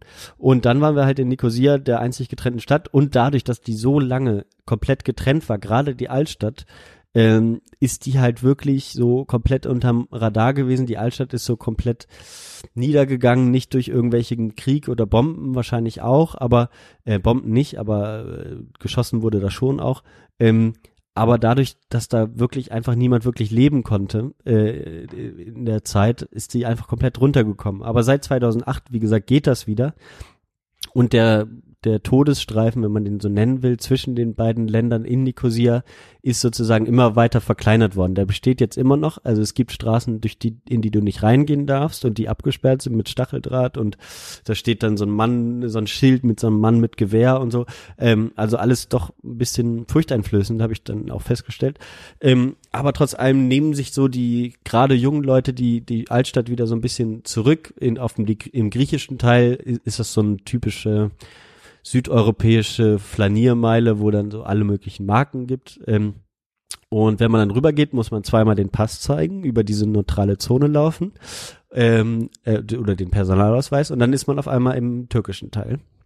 Und da ist es erstmal wie in so einem türkischen Bazar gewesen. Also, und alles so auf super engem Raum. Ich will das gar nicht so äh, im Detail sagen. Dann gibt's da eine Moschee und so. Ähm, aber dann sind wir halt auch noch so in so eine Gasse gegangen und plötzlich standen wir auf so einer Kreuzung oder früher war das eine Straßenkreuzung. Jetzt war das einfach so ein Club, so ein Outdoor-Club zwischen, also auf so einer Kreuzung, wo, also, also, wo noch nie wirklich Autos gefahren sind wahrscheinlich, also so enge Gassen eher, ähm, so eine Gassenkreuzung und da war einfach so ein Club. Da haben die einfach so ein Carport gebaut praktisch und zwei kleine Hütten auf dieser Kreuzung, wie gesagt. Und haben da jetzt so einen Outdoor-Club gemacht und äh, sp spielten da halt Musik und du warst eigentlich direkt angrenzend an diesen Todesstreifen. Und das war irgendwie alles echt abgefahren. Habe ich, hab ich noch nie so mitgekriegt. War aber auch irgendwie ganz schön. Genau. Das war eigentlich so ein Highlight dort. Ja, ich find's voll heftig irgendwie. Also erstmal, erstmal meiner Bildungslücke geschuldet und zweitens ähm, war mir das nicht so bewusst, dass, äh, dass die quasi, also dass ihr in einer geteilten Stadt oder ehemals geteilten Stadt, ähm, Ne, sie ist immer noch geteilt. Man kann jetzt nur Sie über einen Übergang kann man wenigstens in den anderen Teil gehen. Ja. okay. Und ja, ich finde das total heftig irgendwie, war mir jetzt nicht so bewusst. Hast du auch nie, äh, hast du jetzt nicht so erzählt gehabt irgendwie, höre ich ja jetzt auch zum ersten Mal. Ja. Okay. Ja, wann und denn wart auch? ihr dann aber mehr, also wie lange wart, wie lange wart ihr da und wart ihr dann mehr im Norden oder wart ihr mehr im Süden? Ja, im Irgendwie? Norden konnten wir halt nicht, das ist halt dann flach gefallen. Ähm, erstmal auch, ähm, weil, und das fand ich eben auch ganz krass, ähm, weil wir ja, wir kennen ja die, die Zypriotin, die da geheiratet hat, ähm, die, mit der haben wir dann geredet und ich hatte so ein bisschen über meine Pläne erzählt und für die bedeutet diese Teilung halt, ist das sozusagen so eine generationelle, ähm, wie soll man das sagen, so, so, so ein Generationsfall der, des Schocks sozusagen, dass ein Teil ihrer Heimat sozusagen weggenommen wurde von anderen. Okay, weil äh, quasi die Teilung hat stattgefunden, als sie schon klar denken konnte. Nee, aber ihre Familie war dabei. So, und dann gibt's halt Teile Okay. der Insel, die, ähm, wo die Familie immer war oder wo Teile der Familie gewohnt haben. Und die mussten dann alle äh, wegziehen oder sind vertrieben worden oder es sind Teile äh, von, von Land weggenommen worden oder so. Oder dort, wo man immer früher hingefahren ist, wo meine Oma gewohnt hat oder so. Oder eine Uroma in ihrem Fall so. Äh, und da ist jetzt auf dem Berg einfach eine riesige türkische Flagge sozusagen. Und das empfindet sie halt so als so eine starke Kränkung und Provokation, dass sie da wirklich äh, super traurig geworden ist, einfach darüber zu reden. Ähm, aber der Norden ist halt dadurch, dass, ähm, dass das so ist, wie es ist dort, ähm, gibt es da eigentlich nur ein paar Orte, wo große Hotels so im Stile der Türkei sind. Der Rest ist halt sehr naturbelassen, so. Und da gibt's halt sehr, sehr schöne Ecken, die ich eigentlich gern gesehen hätte. Aber dadurch, dass es halt kein ein Land ist, was ähm, was halt nicht offiziell anerkannt ist, darfst du da halt mit den mit der mit dem Auto nicht drauffahren, rüberfahren. Hm. Ähm, und Han, äh, mein, meine Freundin hat es auch so ein bisschen abgeschreckt, dann da hinzufahren, weil weil sie auch weil weil es die, die sie also unsere zypriotischen Freundin so wehgetan hat sozusagen und wir auch nicht so viel Zeit hatten. So genau. Und dann sind wir stattdessen halt in den Süden gefahren nach den zwei Tagen dort in in Larnaca. Und was ich auch nicht wusste, Zypern hat Berge von über 2000 Metern Höhe, 2500 Meter. Ähm, und einen der größten Zedernwälder äh, Europas. Ähm, und dann habe ich mir gedacht, lass das doch verbinden auf dem Weg nach Süden. Mussten wir nämlich entweder an dem Gebirge vorbei oder, wie wir es dann gemacht haben, über das Gebirge hinweg. Und das Mhm. bedeutete, dass wir dann an dem Sonntag ähm, nur eigentlich den ganzen Tag nur Auto gefahren sind. Nicht wirklich lang, aber wir sind halt übers Gebirge gefahren und ähm, haben dann eins der drei ähm, Weltkulturerbe auf Zypern angeschaut. Und zwar gibt's da so ganz alte byzantinische Kirchen aus dem 13. Jahrhundert oder 12. Jahrhundert. Ähm, also super alt, ähm, so Scheunenkirchen. Das war mega schön. Die waren alle sehr versteckt und da sind auch nicht viele Leute gewesen. Da warst du immer nur in irgendwelchen zypriotischen Bergdörfern. Hast dir da irgendwie so ganz kleine Kirchen angeguckt mit so Ma Wandmalereien, die halt schon über 700 Jahre alt sind und so. Ähm, war echt ganz cool und dann sind wir durch diesen Zedernwald gefahren und tatsächlich war da kein Auto, war nichts und so. Du bist durch diesen Wald gefahren äh, drei, vier Stunden einfach nur Serpentin die ganze Zeit durch diesen Wald. Ähm, genau, ich Podcast gehört, meine Freundin hat ein bisschen gepennt. Ähm, ich habe den Unterboden des Autos ein bisschen zerstört, weil da überall so halt ähm, Geröll und halt ähm, ähm, ja ne, ähm, viel, viel Steinschlag halt war. So, ähm, war, war super, war super schön. Aber wir sind halt doch sehr lange unterwegs gewesen, nachdem wir dann auch noch an der Gruppe von, al- als wir dann praktisch schon wieder runtergefahren sind auf der Rückseite, ähm, sind wir noch, haben, haben wir kurz gehalten, was getrunken, kurz die Aussicht genossen und dann ähm, ähm, kam auf einmal so ein Auto mit drei Typen und die haben auf einmal ihre Longboards ausgepackt, ihre abgefahrenen krassen Helme, so äh, stromlinienförmigen Helme und Handschuhe und so. Ach, und dann sind die halt auf einmal da Downhill-Tour gemacht. Und wir haben die dann wir haben die dann ein bisschen vorfahren lassen und so. Und dann äh, ein Typ fuhr mit dem Auto immer äh, vor und mit Bahnblinkanlage. Und dann sind die halt runtergefahren. Das Gute war, uns ist ja davor eine Stunde lang kein Auto entgegengekommen, also es ging auch sehr gut, wenn du es irgendwie drauf hast, aber es gibt natürlich da, ja, geht's halt in den Wald, Abgrund und so weiter, also es war schon echt krass. Ja, dann haben wir die noch irgendwie so gesehen, wie die dann mit der GoPro auf der Straße noch irgendwelche Einstellungen gemacht haben. War schon echt, war schon echt äh, abenteuerlich. Ja. Und dann waren wir im Süden und haben da eigentlich vor allem Strand ähm, gemacht. Da kann ich jetzt auch mal wieder hier einen Sound anmachen. Ähm, viel Strand gemacht. Da gab's sehr natürliche Strände, war wirklich schön landschaftlich. Haben wir noch eine Bootstour gemacht und dann waren wir noch ne, einen Tag in Paphos. Da gibt's eine große Aus antike Ausgrabungsstätte, die zweite, Wel- das zweite Weltkulturerbe, was wir uns dann angeguckt haben. Alles zu sehr erschwinglichen Preisen, muss man sagen. Ähm, ja, und da haben wir es sehr gut gehen lassen. Es war, und da haben wir in so einem Bergdorf, in so einem Airbnb gewohnt. Das war auch echt angenehm. Ähm, ja.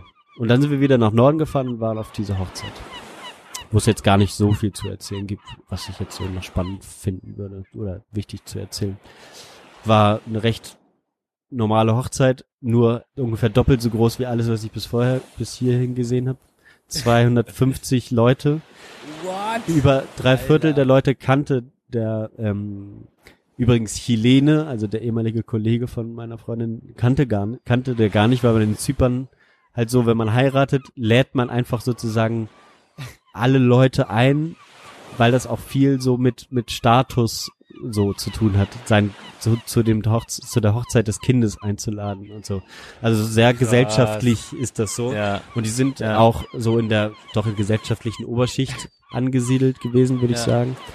Ähm, und ähm, Dementsprechend mussten viele, mussten viele ja, eingeladen werden. das war halt in einem Fünf-Sterne-Hotel draußen äh, auf so einer Klippe aufs Meer konnte man halt da gucken. War halt natürlich irgendwie schon dunkel. Ähm, aber es war halt, ja, also das, das, das Buffet war auch fünf Sterne, also unglaublich, was da aufgetischt wurde. So viel konnte man echt nicht essen. Ähm, aber es war halt ein bisschen eine Hochzeit von der Stange, muss man auch sagen. Ähm, Wäre jetzt nicht mein Fall gewesen, aber es war, es ist schon sehr luxuriös und und und und spannend. Ähm, ja, und ein paar nette Leute habe ich da auch kennengelernt. Ähm, so eine Cousine, glaube ich, von der Braut, die äh, mit der habe ich mich ein bisschen unterhalten. Die die war, ähm, die hat äh, Mosaike gemacht, so die die kann halt ich, Mosaiken Mosaiklegerin oder wie man auch immer das nennt. Und die hat mir dann von ihrer Arbeit erzählt. Ich fand es echt faszinierend.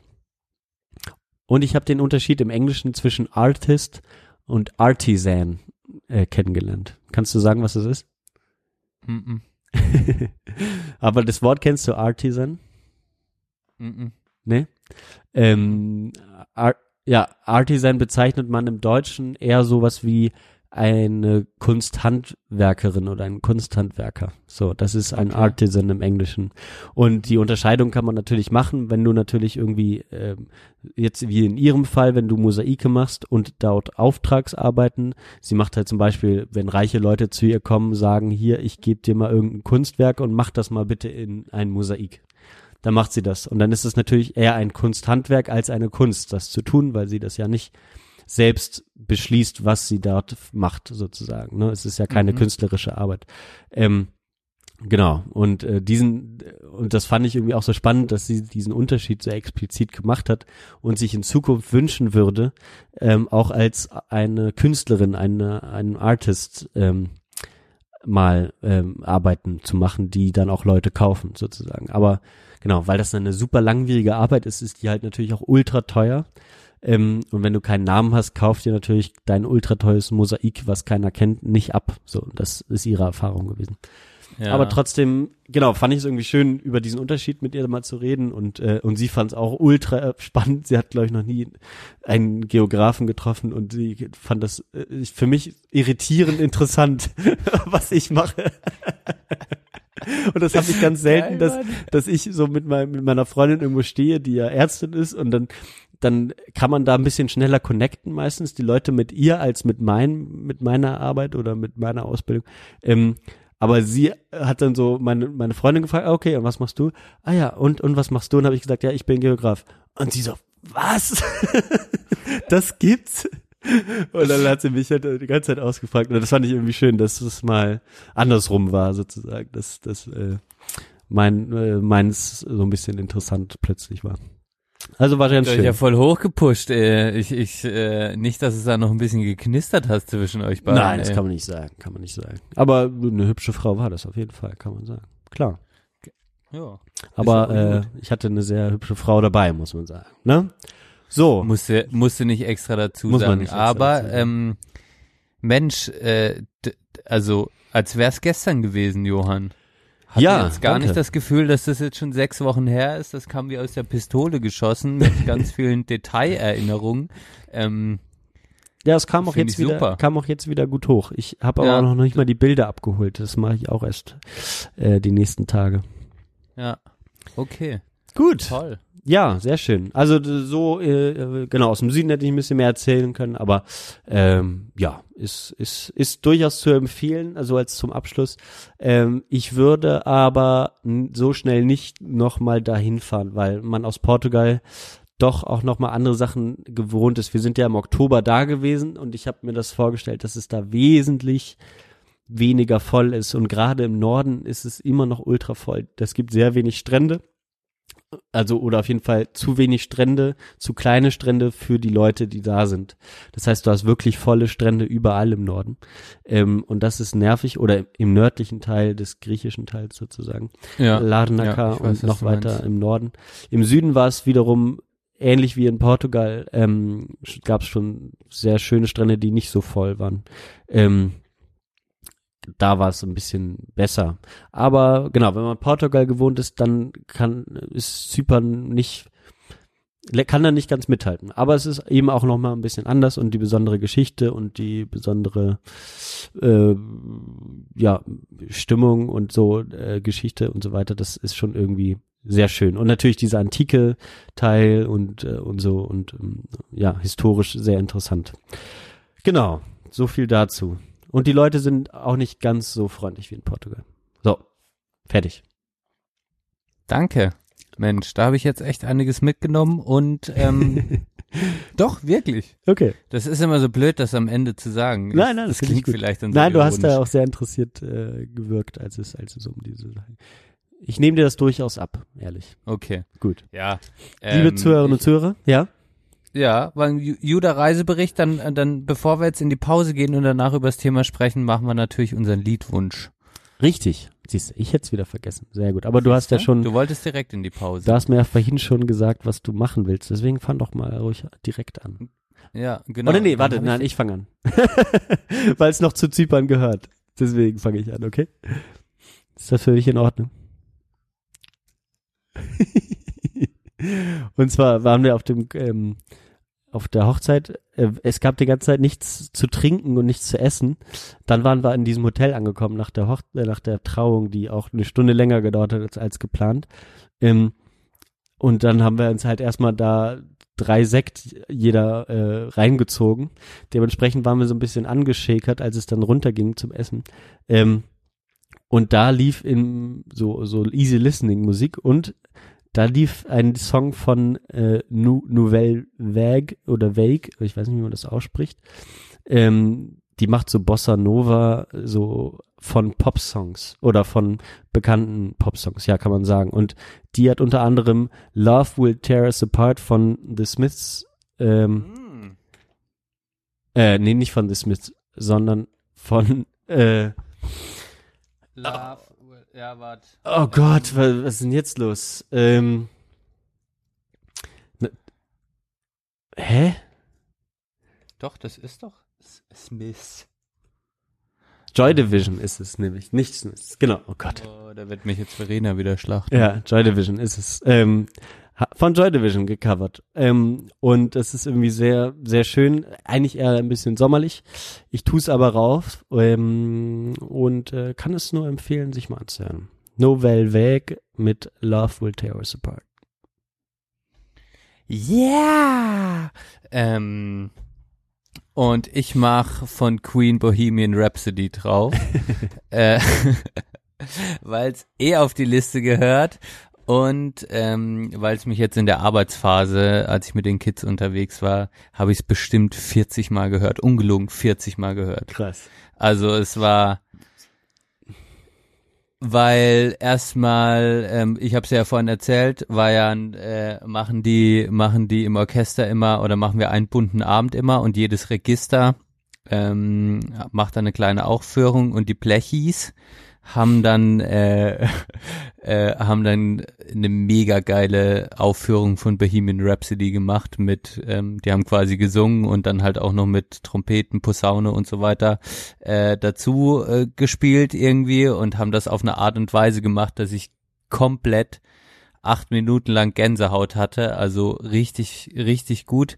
Und ähm, dann war das auch das, das ganze Orchester hat das auch abgefeiert und deshalb wurde das Lied dann so oft während dieser Betreuungszeit, äh, wenn die zusammen gefeiert haben, haben die das immer wieder reingehauen irgendwie und dann sind wir noch gesamtorchestermäßig und Betreuer eigentlich quasi 90 Musiker und Musikerinnen plus Betreuer in den Queen-Film gegangen. Ach so, ja. Dann, ja.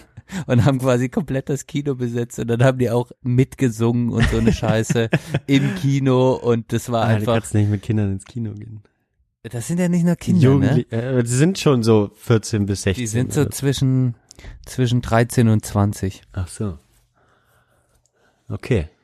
Ja, war ja scheißegal. Wir waren ja, wir waren ja, wir haben das Kino besetzt. Das war halt mittags um, um halb fünf, ne? Ja. In Pforzheim. Hässlichste Stadt der Welt.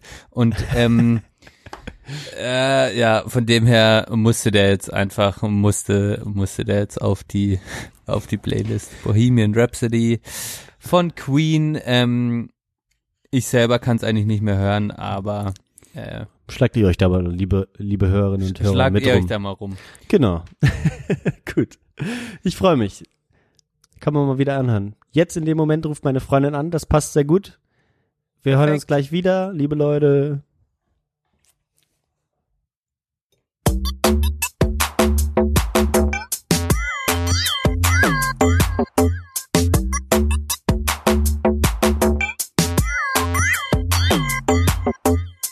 ja. Ja, willkommen zurück. Immer noch hier in der Folge 47 von Sprechstunde Belanglosigkeit. Wir haben ein kurzes Päuschen gemacht, waren alle nochmal auf Klo, haben so was zu essen geholt. Und so gehen wir jetzt ganz gemütlich zum Thema über, das wir mal wieder nicht am Anfang gesagt haben. Wir hatten, wir hatten es eigentlich schon mal gut drin, ne? Aber ja, das, das macht die lange Pause. Na, was soll man sagen? Es geht um Entscheidungsmüdigkeit. Da ist mir aufgefallen, dass das Wort Entscheidungsmüdigkeit ja schon eine gewisse Bewertung Ja, mit sich man kann es trägt, auch, oder? man, im Englischen sagt man auch Decision Trap oder Fatigue oder äh, äh, Decision Fatigue ist vielleicht ein bisschen neutraler, ähm, aber eine Falle, gut, ist es natürlich irgendwie auch. Ähm, ja, stimmt, aber äh, vielleicht ist es ja auch so. Ich ich würde mal ganz kurz zum Einspielen. Das nervt mich eigentlich immer sehr, wenn ich wenn ich mal so so einen ganz schlimmen Social Media Tag habe und ich auf Facebook Videos angucke dann stolper ich immer wieder über die Videos von Nas Daily. Ähm, das ist irgendwie so ein Reisender, ich weiß gar nicht, wo der herkommt, ist kein äh, Muttersprachler im Englischen auf jeden Fall, ähm, fährt aber recht viel rum und macht immer irgendwelche äh, bedeutungsschwangeren Videos. So, ähm, aber ich gucke es mir meistens doch auch an, weil es ja, ne, wie das so ist, wenn man Videos guckt. Und man bleibt dann nicht, irgendwie aber- hängen. Man ja, bleibt man dann bleibt dann irgendwie doch hängen. Ja. Mhm. Genau, und dann hat er folgendes Video gemacht. Also ich muss vorwarnen, ich mache, ich deswegen spiele ich es nicht ganz äh, wahrscheinlich, ähm, weil es einfach auch ultra nervig ist, wie der die Videos schneidet. Viel zu laute Hintergrundmusik ähm, und immer so mit äh, schreit auch förmlich dann ins Video und ähm, ja, ich zeig's euch mal. Kannst du ein Bild machen?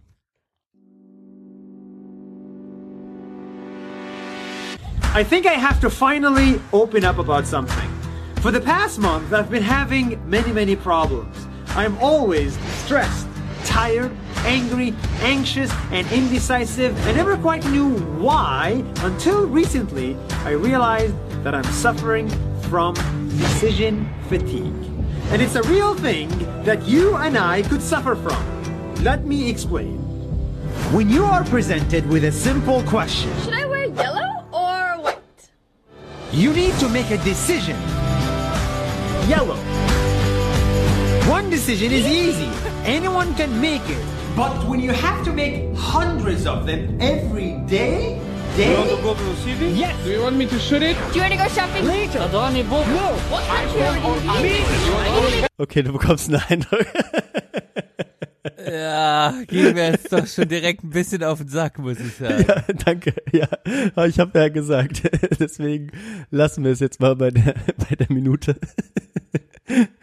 ähm, du du merkst, was ich meine zu dem Video, aber ähm, tatsächlich äh, habe ich da so dann eines Morgens mir das angeguckt, irgendwie Laptop auf dem Bauch und dann äh, dachte ich mir, hä, ist ja eigentlich ganz interessant. Und habe ich gemerkt, das ist auch nicht das erste Mal, dass ich da ähm, so ähm, drüber nachguck, äh, drüber nachgedacht hatte. Mhm. Genau. Und ähm, also zu viele Entscheidungen treffen ermüdet dich, ähm, ist so ein bisschen die Aussage, die dahinter steht. Und ganz oft hat man das tatsächlich auch, und ich habe das manchmal gemerkt, dass es so ist, wenn man, oder wenn ich, äh, wenn man so von Social Stress oder so spricht, dass man da dann auch st- ständig sozusagen mit, mit Entscheidungen konfrontiert ist, fahre ich jetzt da wirklich hin? Was sind die Konsequenzen, wenn ich dies und das nicht mache? Ähm, und äh, und man kriegt dann, man hat dann tatsächlich irgendwie einen Stress. Man könnte das auch Entscheidungsstress nennen, vielleicht, äh, um ein bisschen Mhm. neutraler. Ähm, aber natürlich ermüdet dich das auf Dauer dann schon. Und das kann natürlich sowohl äh, Privatleben, Studium, Beruf, Wohnort, was auch immer betreffen. Ähm, Mhm. Ja, und dann habe ich ein bisschen weitergedacht. Aber was würdest du erstmal äh, zum Einstieg dazu sagen wollen?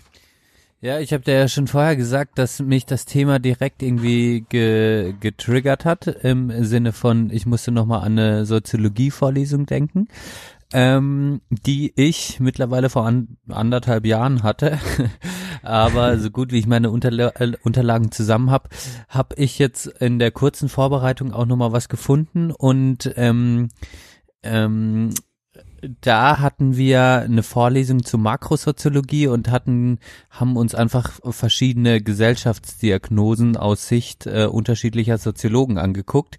Und ähm, da fand ich jetzt ganz passend zu dem Thema Entscheidungsmüdigkeit irgendwie ähm, die Gesellschaftsdiagnose äh, von dem Soziologen Peter Cross oder Groß, Cross, also mit G Doppel S, G R O Doppel S, ähm, der quasi die Aussage macht, äh, äh, kurz gefasst, wir leben in einer Multi-Optionsgesellschaft als Diagnose der Moderne. Ähm, damals hatte ich mir rausgeschrieben, ähm, dass seine Hauptthese ist, Mult Multi-Optionalität ist ein zentraler Aspekt der Moderne, in der die Differenz zwischen real existierenden Bedingungen und möglich werdenden Zuständen verringert wird, was ich irgendwie, was man sich so ein bisschen auf der Zunge zergehen lassen sollte. Ja, kannst du es nochmal Ähm, wiederholen?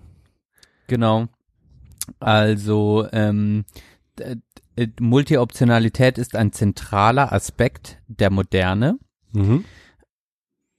und Multioptionalität beinhaltet für mich schon quasi Entscheidungen treffen, Ja. ja, ähm, in der die Differenz zwischen real existierenden Bedingungen und möglich werdenden Zuständen verringert wird. Okay. Ja. Das, Genau. das ist spannend. Ja, klingt gut. Ja, also ähm, irgendwie blöd gesagt, ähm, ich kann Dinge tun. Zum Beispiel, ich stehe auf und habe die Möglichkeit, gehe ich erstmal aufs Klo, ziehe ich weiß oder gelb an, äh, ziehe ich das weiße oder gelbe T-Shirt an, was auch immer. Also muss Entscheidungen treffen und habe auch ähm, ähm, habe auch die Möglichkeit quasi, das zu tun. Und gleichzeitig hat sich auch die Möglichkeit oder die Option verringert, dass Dinge, die jetzt noch nicht real sind, real werden könnte. Also ich stelle mir auch immer eine, eine gewisse ähm, äh, Möglichkeit vor, was sein könnte und was noch passieren könnte, was ich irgendwie extrem spannend finde. Mhm. Also ähm, Also diese, Entscheidung- ja, dauerhaft sozusagen auch Alternativen zum aktuellen ausgesetzt zu sein. Also man könnte die ganze Zeit denken, ich lebe jetzt das Leben, ich kann mir aber auch dauerhaft vorstellen und das verschwindet auch immer mehr diese Grenze zwischen Vorstellung und tatsächlichem Leben. Ähm, also die Vorstellung, was könnte ich aber stattdessen machen, ähm, die, weil die Optionen eben alle da sind und so vielfältig geworden Genau, sind. richtig. Ja. Und da habe ich mir so als äh, von dieser Hauptthese ableitend, habe ich mir dann ähm, oder haben wir uns in, damals in der Vorlesung mögliche Folgen überlebt, die dann auch ähm, der Soziologe, der Cross irgendwie for, äh, formuliert hat. Und ähm, da kann ich jetzt auch einen Rückschluss auf diese Müdigkeit wiederum ziehen, weil er dann zum Beispiel sagt, die, ähm, also der Unterschied oder nee, die Divergenz zwischen Möglichkeit und Wirklichkeit kann zu Dauerunruhe führen und Druck entstehen lassen Mhm. durch diese Überfülle an Möglichkeiten. Mhm. Also, dass quasi Möglichkeit und Wirklichkeit und diese Vorstellung, was kann ich alles tun, äh, kann zu so einer innerlichen Unruhe führen, die ich selber auch spüre, was dann wiederum irgendwie zu einer Überforderung führen kann, was dann im, im Endeffekt in der Müdigkeit äh, enden kann. Ich will irgendwie keine Entscheidungen mehr treffen oder wer, also warum, was kann alles sein, wer will ich sein, ähm, ja, genau. Ja. Ähm, f- genau, das ist, das ist sehr gut. Und für mich i- ist dann im, wenn wir es nochmal, oder wenn es wir, wir, wir beziehen das ja dann immer gerne auf uns. Und da ist mir gleich sozusagen was aufgefallen, dass es sozusagen auch zum Entwicklungsprozess wahrscheinlich so in den Zwanzigern ähm, dazugehört, wo ja auch erst die Möglichkeiten, wenn man aus der Schule ähm, kommt, also solange man in der Schule ist, hat man recht wenig Möglichkeiten. Da ist man irgendwie dran gebunden. Man kann natürlich, äh, wenn man ganz hart drauf ist, die, die Schule verlassen, aber geben wir das ruhig zu, die wenigsten machen das tatsächlich, ne? Oder sind so konsequent, das zu machen, so früh im, im Leben. Was wahrscheinlich auch nicht, nicht dumm ist, das äh, nicht zu machen. Aber das kann ja jeder selbst entscheiden. Aber, ähm, und dieses, aber, genau, aber irgendwann wird es dann, dass man Entscheidungen trifft, treffen muss und dann auch irgendwie ähm, zu diesen stehen wird. Aber ganz oft ist mir aufgefallen bei jüngeren Leuten, also oder auch bei mir im Rückblick sozusagen, ähm, dass man halt sozusagen auch ständig sich Möglichkeiten offen hält. Das zeigt sich dann zum Beispiel, äh, fängt an beim Privatleben, dass, dass die Bindungswilligkeit bei jungen Menschen recht gering ist ähm, oder geringer geworden. äh, Keine Ahnung, nee, aber auch zu meiner Zeit schon. Recht viele haben immer gesagt, nee, ja, feste Beziehung, nee, will ich jetzt nicht und ähm, genau, kann ich vielleicht auch nicht und man hat sich da immer auch, eben auch, wenn man sich die Möglichkeiten offen halten wollte, alles Mögliche machen zu können. Und dann fing das, geht's weiter mit dem Studium. Ähm, dass dann manche, ja, ich, ich fange jetzt halt mal was an, ich weiß jetzt auch noch nicht so genau, ist jetzt, muss jetzt auch nichts für immer sein oder so. Ich, ich beziehe das auch so auf bestimmte Personen, keine Ahnung. Ähm, aber ja, und das geht dann weiter mit Wohnort, so, dass man ständig auch denkt, ach, vielleicht ist das ja auch irgendwo anders noch besser und vielleicht ziehe ich ja doch noch nach Berlin oder Hamburg wäre irgendwie auch super. Äh, und ähm, ja, und im Beruf wird sich das sicherlich auch bei vielen äh, widerspiegeln. Äh, Bei mir jetzt gerade noch nicht so, aber wer weiß, was noch so kommt. Aber dieses ständige Offenhalten von Möglichkeiten spielt da natürlich auch eben da rein. So, ne? Und ja, Finde ich total spannend, weil ähm, der Gross spricht dann davon, dass, dass es quasi ähm, dass gegen eine Unruhe helfen kann, dass man quasi so eine ähm, Differenzakzeptanz entwickelt. Was meint er damit? Ähm, er meint damit, dass quasi alles Mögliche, also dass das Mögliche und die Wirklichkeit, dass man irgendwann anfängt, also was habe ich eigentlich und was ist möglich, dass man, dass man anfängt, das, was wirklich ist, also das, was man hat, zu akzeptieren und das, was realisiert werden könnte, man schon weiß, dass dass das da ist, aber dass man auch weiß, okay, das muss ich jetzt nicht realisieren. Also so ein bisschen, ich habe eine Entscheidung getroffen, übersetze ich Mhm. das mal, und ich stehe jetzt dahinter und bin auch zufrieden damit, obwohl ich weiß, dass alles andere auch noch möglich wäre. Ich Ja. könnte natürlich sagen, ich steige morgen komplett aus und ich ziehe in eine andere Stadt und das ist möglich, denn ich lebe in einer Gesellschaft, die mir das erlaubt ja, aber dass ich quasi akzeptiere, dass, dass die Wirklichkeit, die ich habe, irgendwie auch gut und okay ist und dass ich damit irgendwie klarkomme.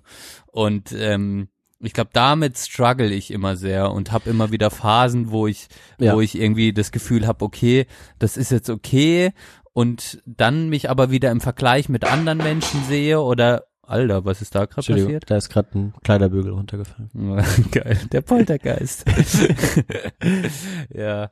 Ähm, ja, also äh, dass ich da immer wieder in eine gewisse Unruhe verfalle und ähm, und quasi diese Akzeptanz noch nicht so ganz in mir spüre, beziehungsweise ähm, ja, diese dieses ständige Konsumieren von Möglichkeiten, Mhm. was kann ich eigentlich noch alles sein?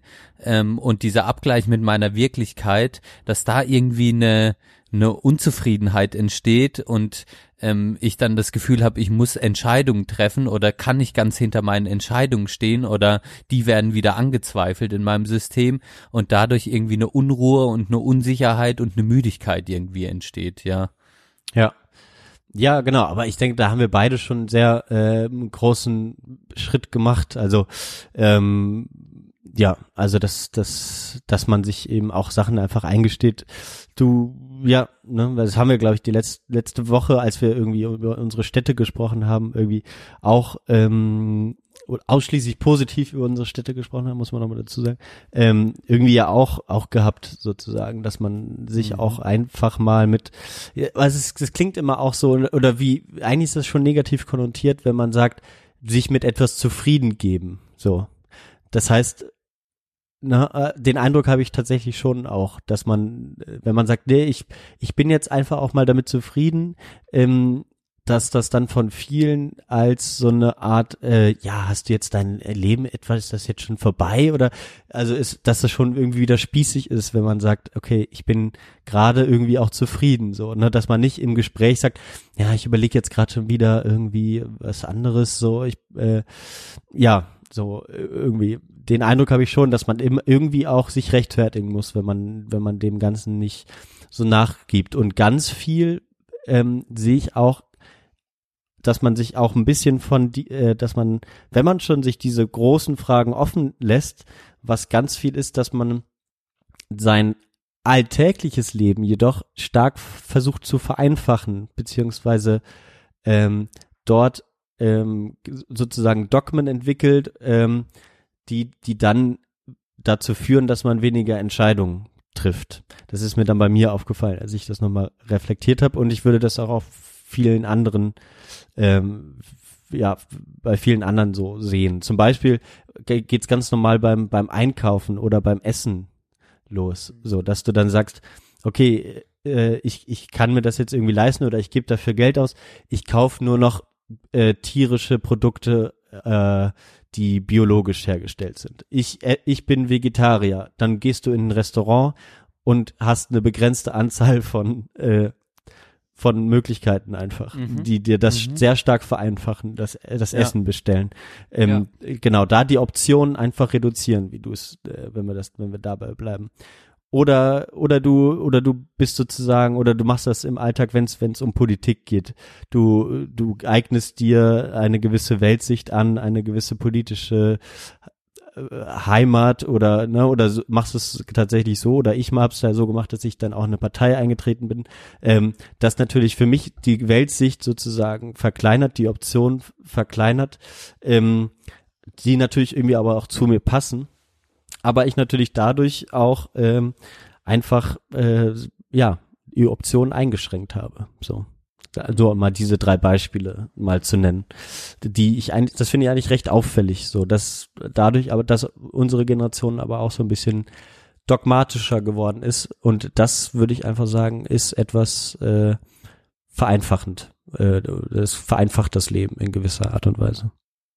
Es vereinfacht das Leben und trotzdem ist man ja ständig äh, quasi auch, ich glaube auch der, das, das einfach das Wahrnehmen von äh, auch durch das Internet zum Beispiel ähm, der ganz vielen der ganz vielen anderen Möglichkeiten, das war natürlich schon früher an sich ein bisschen reduzierter, auch äh, auch Weltgeschehen wahrnehmen und so weiter, der Konsum von Nachrichten, das hängt, glaube ich, alles mit diesem, mit dieser Unruhe zusammen, die, die damit irgendwie einhergeht. Und dann ist es natürlich, dann sucht man sich schon Dogmen, um sich was zu vereinfachen, aber innerhalb dieser Dogmen gibt's ja auch wieder unglaublich viele Möglichkeiten. Ja. Ähm, äh, so, ich bin jetzt Vegetarier oder ich entscheide mich für ein Bioprodukt, aber welches nehme ich dann eigentlich?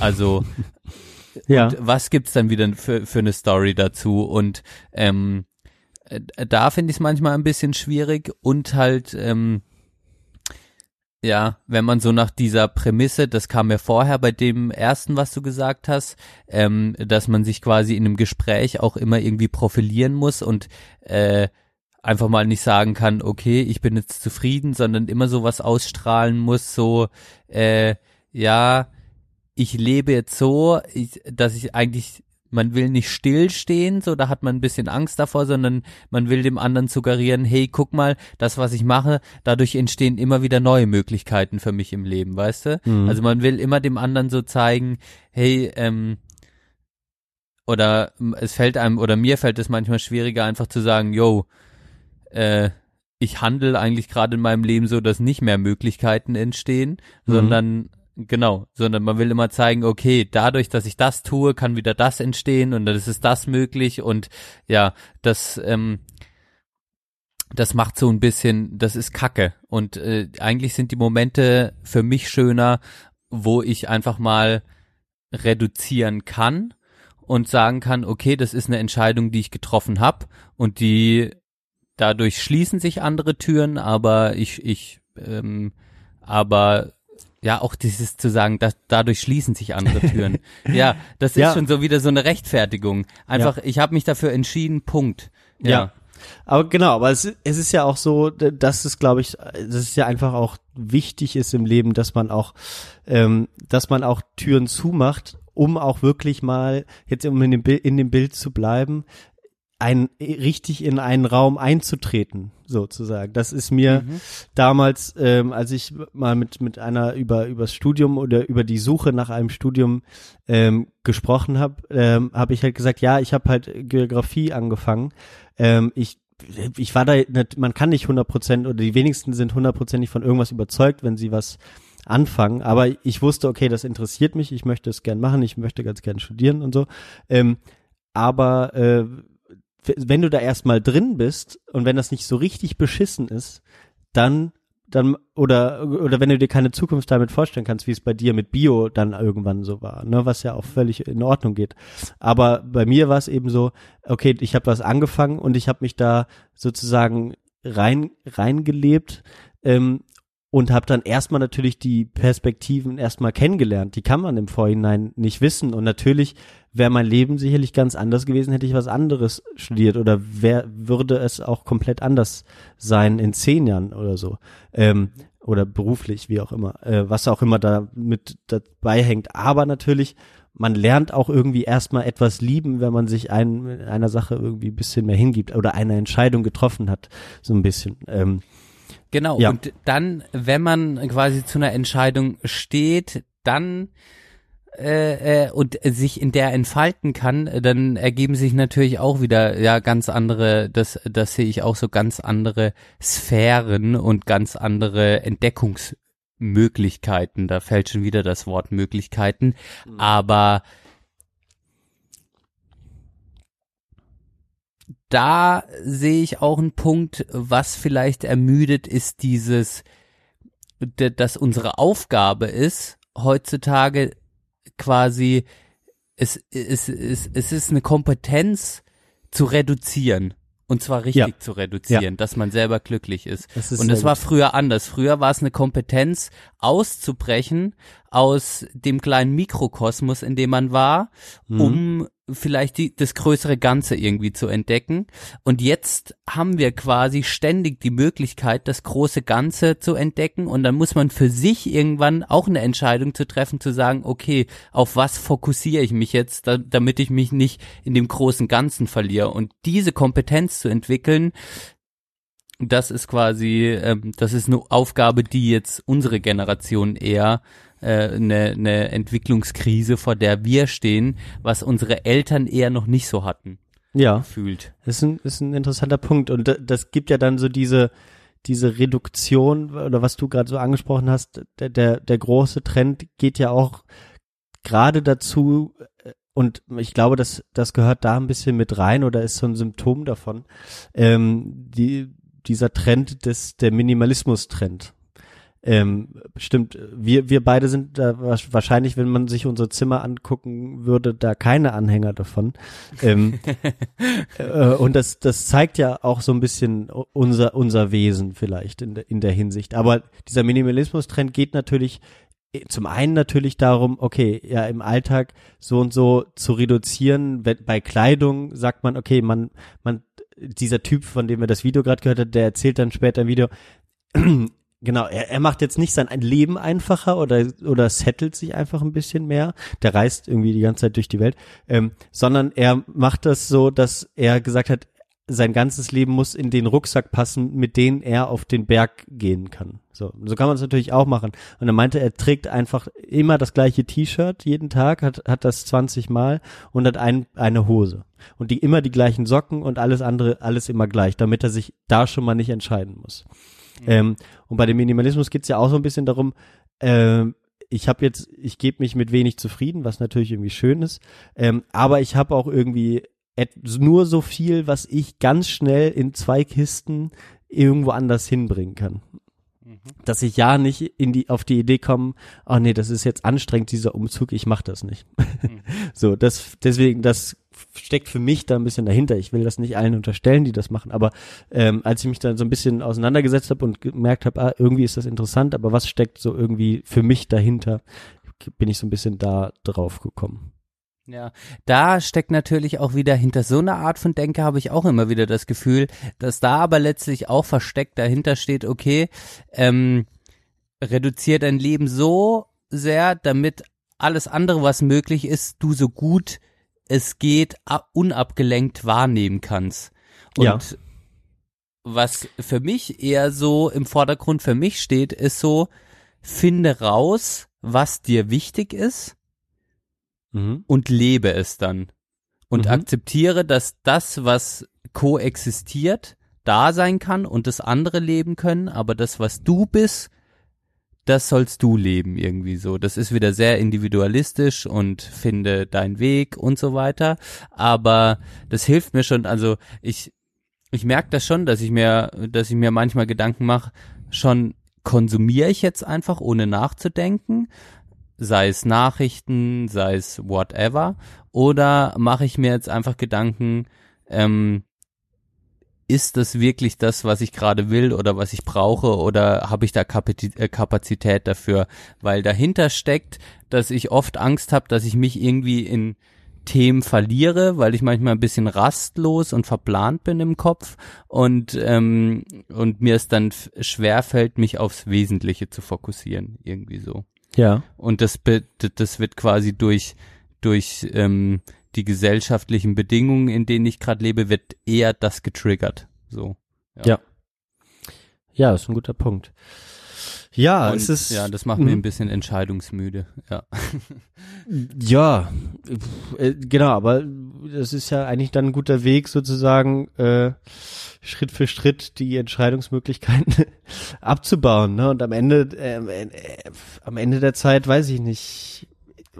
Ja, für manche geht das so, aber ich glaube, es ist ein bisschen, für mich wäre es der falsche Schritt zu sagen, ich reduziere jetzt ich mein meinen Alltag so sehr, dass, dass, dass ich den Kopf für die großen Entscheidungen frei habe, die ich ja jeden Tag neu treffen könnte. So, Mm. Das macht, glaube ich, auf Dauer nicht zufrieden.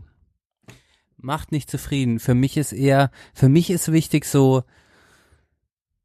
welche Themen sind dir, we- welche Themen verfolgst du so im Leben und äh, dann entfalte dich in diesem Raum. Und da gibt's genug Möglichkeiten. So. Ja. Ja. Zum Beispiel finde ich das Podcasten geil. Und da Ja. habe ich mich voll entfalten können. Und da habe ich auch, dann dachte ich, jede Sekunde, wo ich dazu was lese, ist besser als ein Drecks Spiegel Online Artikel über irgendwas im Panorama oder sowas zu lesen. weißt du so. Ja, So, ja. äh, so, sowas habe ich manchmal schon mir so, okay, für, für was investiere ich jetzt einfach die Zeit? Oder Ja. zum Beispiel ist, ist mir äh, Sport wichtiger geworden. Also investiere ich lieber Zeit in, in, in, in Sport irgendwie so, anstatt so, weißt du, so reduziere ich halt ein bisschen. Ja, Einfach. Prioritäten setzen. Ja. Und gleichzeitig habe ich dann Phasen, wo ich das total gut umsetzen kann. Ja. Und dann bricht das aber auch wieder ein, weil mich quasi diese Möglichkeitsrealität, will ich jetzt aber wirklich der Dude sein, der eigentlich nur einmal am Tag laufen geht und danach sich irgendwas im Sendegate durchliest und dann, äh, weißt du, so, und dann will ich, will ich wirklich so ein komischer Dude sein, der das so macht und dann bricht es wieder ein und dann rauche ich am nächsten Tag zehn Kippen und, und besauf mich und äh, sage, ich will aus Freiburg wegziehen. Also, Ja, äh, ja, weißt du, ja. das, äh, das sind dann quasi die inneren Kämpfe. Ja, finde ich gut. Das äh, ist ganz schön sch- nett ehrlich gesagt. Ja, aber ich denke mal, das das ist natürlich völlig normal, dass das jetzt nicht so ganz da sind wir auch einfach nicht die Typen dafür, dass das so ganz stringent irgendwie irgendwie läuft und und wenn man wenn man ehrlich ist, dann dann stellt man immer wieder alles in Frage. Also, ja, das fängt genau, das fängt beim beim Wohnort an, das das geht zum äh, genau mit wem umgibt man sich äh, und so weiter und so fort. Ähm, von daher finde ich das jetzt gar nicht, gar nicht weiter wild. Aber ja, ich denke mal, das wird ja auch im Laufe des Lebens auch nochmal, wenn, wenn man sich zum Beispiel für Kinder entscheidet, entscheidet man sich ganz deutlich für eine, ja, da, weiß ich nicht, da, da bist du ja froh, wenn du irgend, also so was mein Eindruck bisher jedenfalls ist, bist du halt froh, wenn du neben deiner Arbeit, die du wahrscheinlich dann auch noch haben wirst, ähm, überhaupt noch irgendwas für dich machen kannst. So, weil da verschieben sich ja Da Ja. verschieben sich die, da, da verschiebt sich so ein, so ein Fokus komplett. Ja, genau. Und Aber dann irgendwie, irgendwie, ja, klingt jetzt auch wieder frei naiv, frei Schnauze rausgesprochen, aber irgendwie ist das Gefühl für jemanden anderen so dann leben zu können, als Ja. Inhalt des Lebens, finde ich total anziehend gerade irgendwie. ja, ja, genau. Also das, das, das brauchst du ja auch, damit du diese Entscheidung triffst.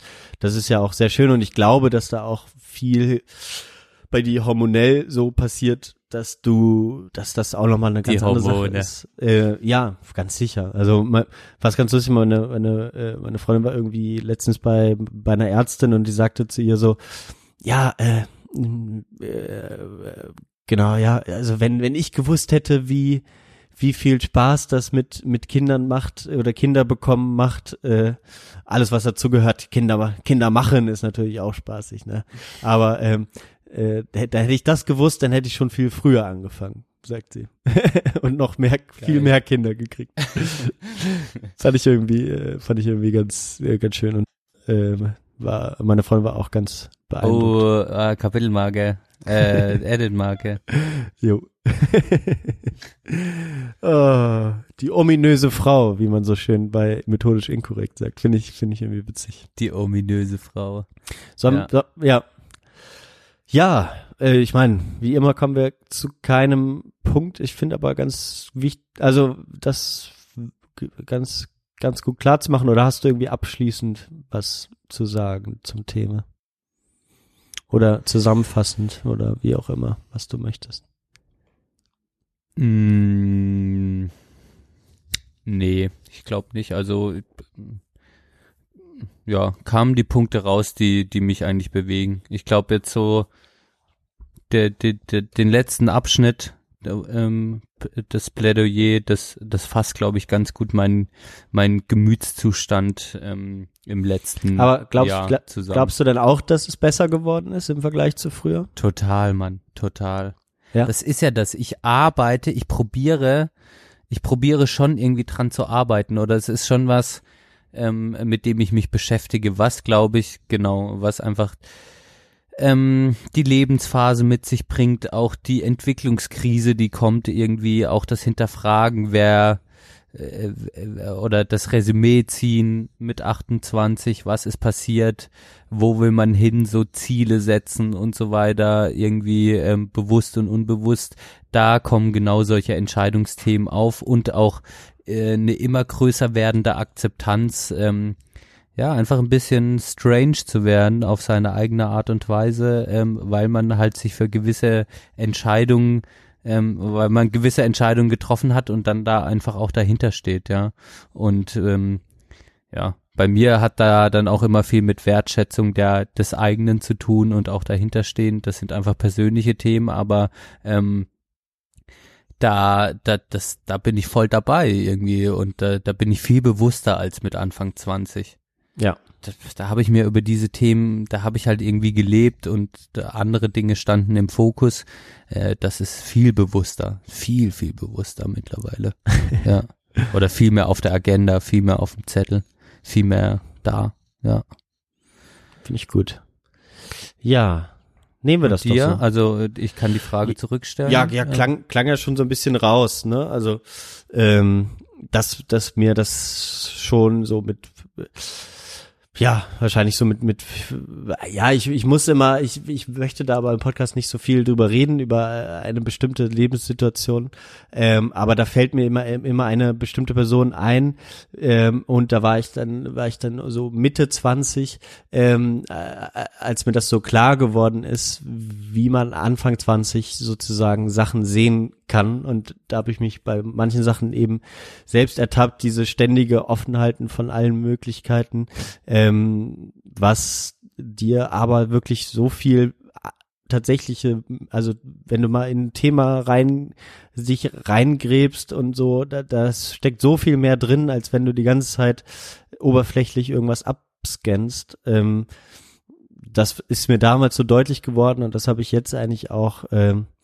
in ganz vielerlei Hinsicht eben mit mit meinem Commitment irgendwie hier zu bleiben und und äh, persönliche ja ne, ne dass man dass man eben auch eine langjährige Beziehung führt ist auch in gewisser Weise so eine Art Commitment äh, was erstmal recht viel äh, abverlangt so total und- und, auch eine Entscheidung. ja, und ich will jetzt ungern ständ, wieder an dieser Entscheidung stehen, okay, was, wo, wo gehst denn jetzt hin? So, ähm, weil, ja, weil ich, weil man sich irgendwie da, da weil ich, weil ich die Entscheidung getroffen habe und da auch froh drüber bin, da jetzt nicht mehr ständig drüber nachzudenken. Auch wenn es immer mal, wie du, wie wir schon gesagt haben, oder du auch, immer mal wieder zu diesen, dass man mal Phasen hat, wo man das nicht ganz so klar sieht, äh, ist, will ich nicht verhehlen. Ja. Komm doch mal aus deiner Comfortzone, Johann. Du Ja, musst dich aus echt. deiner Comfortzone trauen. immer, ey, immer, um- immer, äh, immer hier so auf open, open-minded bleiben und so. Ja. Ja, bringt alles auch was, klar. Macht mal. Gut. Gut, das ist doch ein gutes, also zwei gute Schlussplädoyers von uns, um äh, äh, auf die Musik überzuleiten. Ja, sehr gut. Genau. Äh, bleiben wir, äh, genau, schließen wir das doch mal ab für heute. Sehr gut. Ich habe in der Pause habe ich kurz mit Verena telefoniert und dann meinte ich äh, ähm, Love will tear, tear, äh, tear us apart äh, und dann wusste sie natürlich direkt, dass es ein Joy Division Song ist. Verdammt. Und da meinte sie, aber ich bin kein Joy Division Jünger, aber ich mag den Song einfach sehr. Ja, das ist großartig. Ja, ich es ist lustig, ich wollte eigentlich auch Joy Division heute, äh, oder habe ich mir gedacht, ich müsste da von Joy Division was drauf machen, weil ich irgendwie auch letzten Tage dran gedacht habe. Ähm, äh, und, au, ganz kurz kann ich ja noch, ich war ja am Montag noch bei Kika Gakko Mojo. Ja, habe ich ja Konzert. Videos bekommen, du. Ich habe dir noch ein Video geschickt. Äh, es war, es war echt, es war echt der Hammer. Ja, muss man wirklich sagen. Ähm, die, diese Dudes, ja, also es ist einfach komplett anders, wenn, wenn, wenn Japaner auf der Bühne stehen. So. ähm, der, der eine, der die Sitar spielt, so ein zwölfseitiges Seiteninstrument, wer es nicht kennt, unfassbar, wie man das überhaupt spielen kann. Ja, Ähm, das sieht auch krass aus. Es hat ein ey. Griffbrett, echt da, da, wie so ein Surfboard. Ähm, und dieser Typ sah halt im Halblicht aus, wirklich wie eine langhaarige, die, also die Japaner haben, glaube ich, so generell, das kann man, glaube ich, so verallgemeinern, schon so weichere Gesichtszüge oder wir würden das Total vielleicht reine als Haut auch irgendwie. ja, total reine Haut, schön. ich würde recht wenig Bart. Ähm, so, so, so waren die, aber so die mei meisten von den fünf auf jeden Fall, oder wir waren es fünf? Ja, es waren fünf. Ähm, und, äh, und dazu eben noch die langen Haare und so. Und der sah halt im Halblicht aus wie, wie echt eine sehr attraktive Frau, die halt dann diese Sitar gespielt hat und wir waren alle einfach verliebt in den, so am Ende. So, wir haben alle so unabhängig voneinander gesagt, ey, wie toll war dieser Typ. Ey, ich habe die ganze Zeit nur ähm, also das war das war to eine tolle tolle Stimmung und äh, ja wir waren wir waren auch eine nette Truppe ähm, war mal ja, das klingt nach einer richtig geilen Stimmung. ja Ah. Wenn ihr am Ende alle verliebt wart, weiß ich, da ist alles richtig gelaufen. Von Anfang bis Ende. ja du hast gemerkt aber die Leute waren echt beeindruckt äh, äh, davon weil es wirklich was anderes ist und der der Merch Merch Stand wie man so schön sagt äh, der Souvenirshop der ist halt noch nie so voll gewesen. Ich habe noch nie so viele Leute gesehen, die sich da, gut, weil die Platten auch schwierig zu bekommen sind hier in Deutschland, äh, in Plattenläden und so, oder sehr teuer sind, zum Beispiel bei Amazon, waren da wirklich super viele Leute, die da Platten und T-Shirts und die haben die noch so Kunstdrucke verkauft. Und, schon, alleine, oh, ich höre mich doppelt. Oh, Johann, alles ist, alles ist gerade hier zusammengebrochen. Ist, aus? Der Computer hat sich aufgehangen. Jetzt, echt? Ja, Digi? ich kann nichts machen. Weißt, du, du nimmst, äh, der, du, nimmst, ja, ja, aber ich höre dich ja noch. Ja, aber also ich kann die Maus nicht bewegen und du bist auf einmal auf, du bist auf einmal, du läufst auf einmal wieder über die über die Laptop-Boxen. Okay, aber dann, dann lass uns jetzt nicht, nichts machen und einfach schnell deinen Musikwunsch sagen, weil zur Not nehmen wir die Spur von, von Skype. du läufst ja hier noch weiter bei mir. Ja, ich hoffe einfach, der speichert das ab, Alter. Alles, was wir gerade aufgenommen haben. Diese Sag ganzen schnell dein, sag schnell deinen Wunsch, dann kontrollieren wir. Okay, ich wünsche mir von Cake I Will Survive, damit wir. Oh, okay, dann nehme ich, Alter, du bist wieder da. es geht wieder. Es geht. wie- Oh, Oh Gott. technische Probleme. Oh ja, du bist da Oh, doppelt wir müssen drauf. zum Ende kommen, siehst du, die, Ich, Ultraschall sagt uns schon, komm, Schluss jetzt. Machen wir auch so. Ähm, ich, ähm, gestern hat noch die Band ähm, Rolling Blackouts Coastal Fever gespielt. War ich nicht da, weil ich die schon ähm, beim ähm, Lowlands gesehen habe. Ähm, der neueste Scheiß auf dem Sub Pop Label, die unter anderem auch Nirvana ähm, damals rausgebracht haben. Ähm, und da mache ich den Song vom Album Hope Towns Exclusive Grave drauf. Oh, Geil. Du nimmst I Will Survive oder was? Mhm. Von Cake aber. Also, äh, okay. Alles klar. Kenne ich nicht. Kuchen.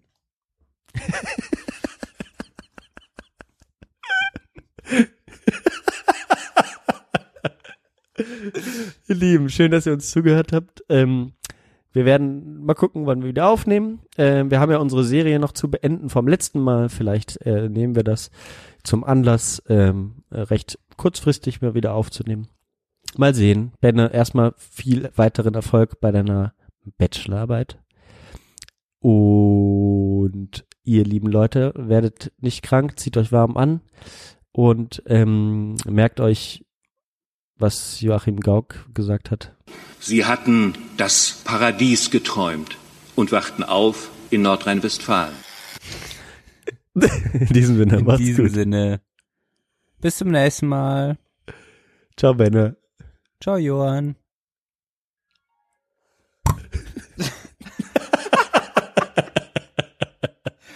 das hier wird doch nicht. Oh, Alter, okay. Schluss. Oh. Oh Gott. Stopp.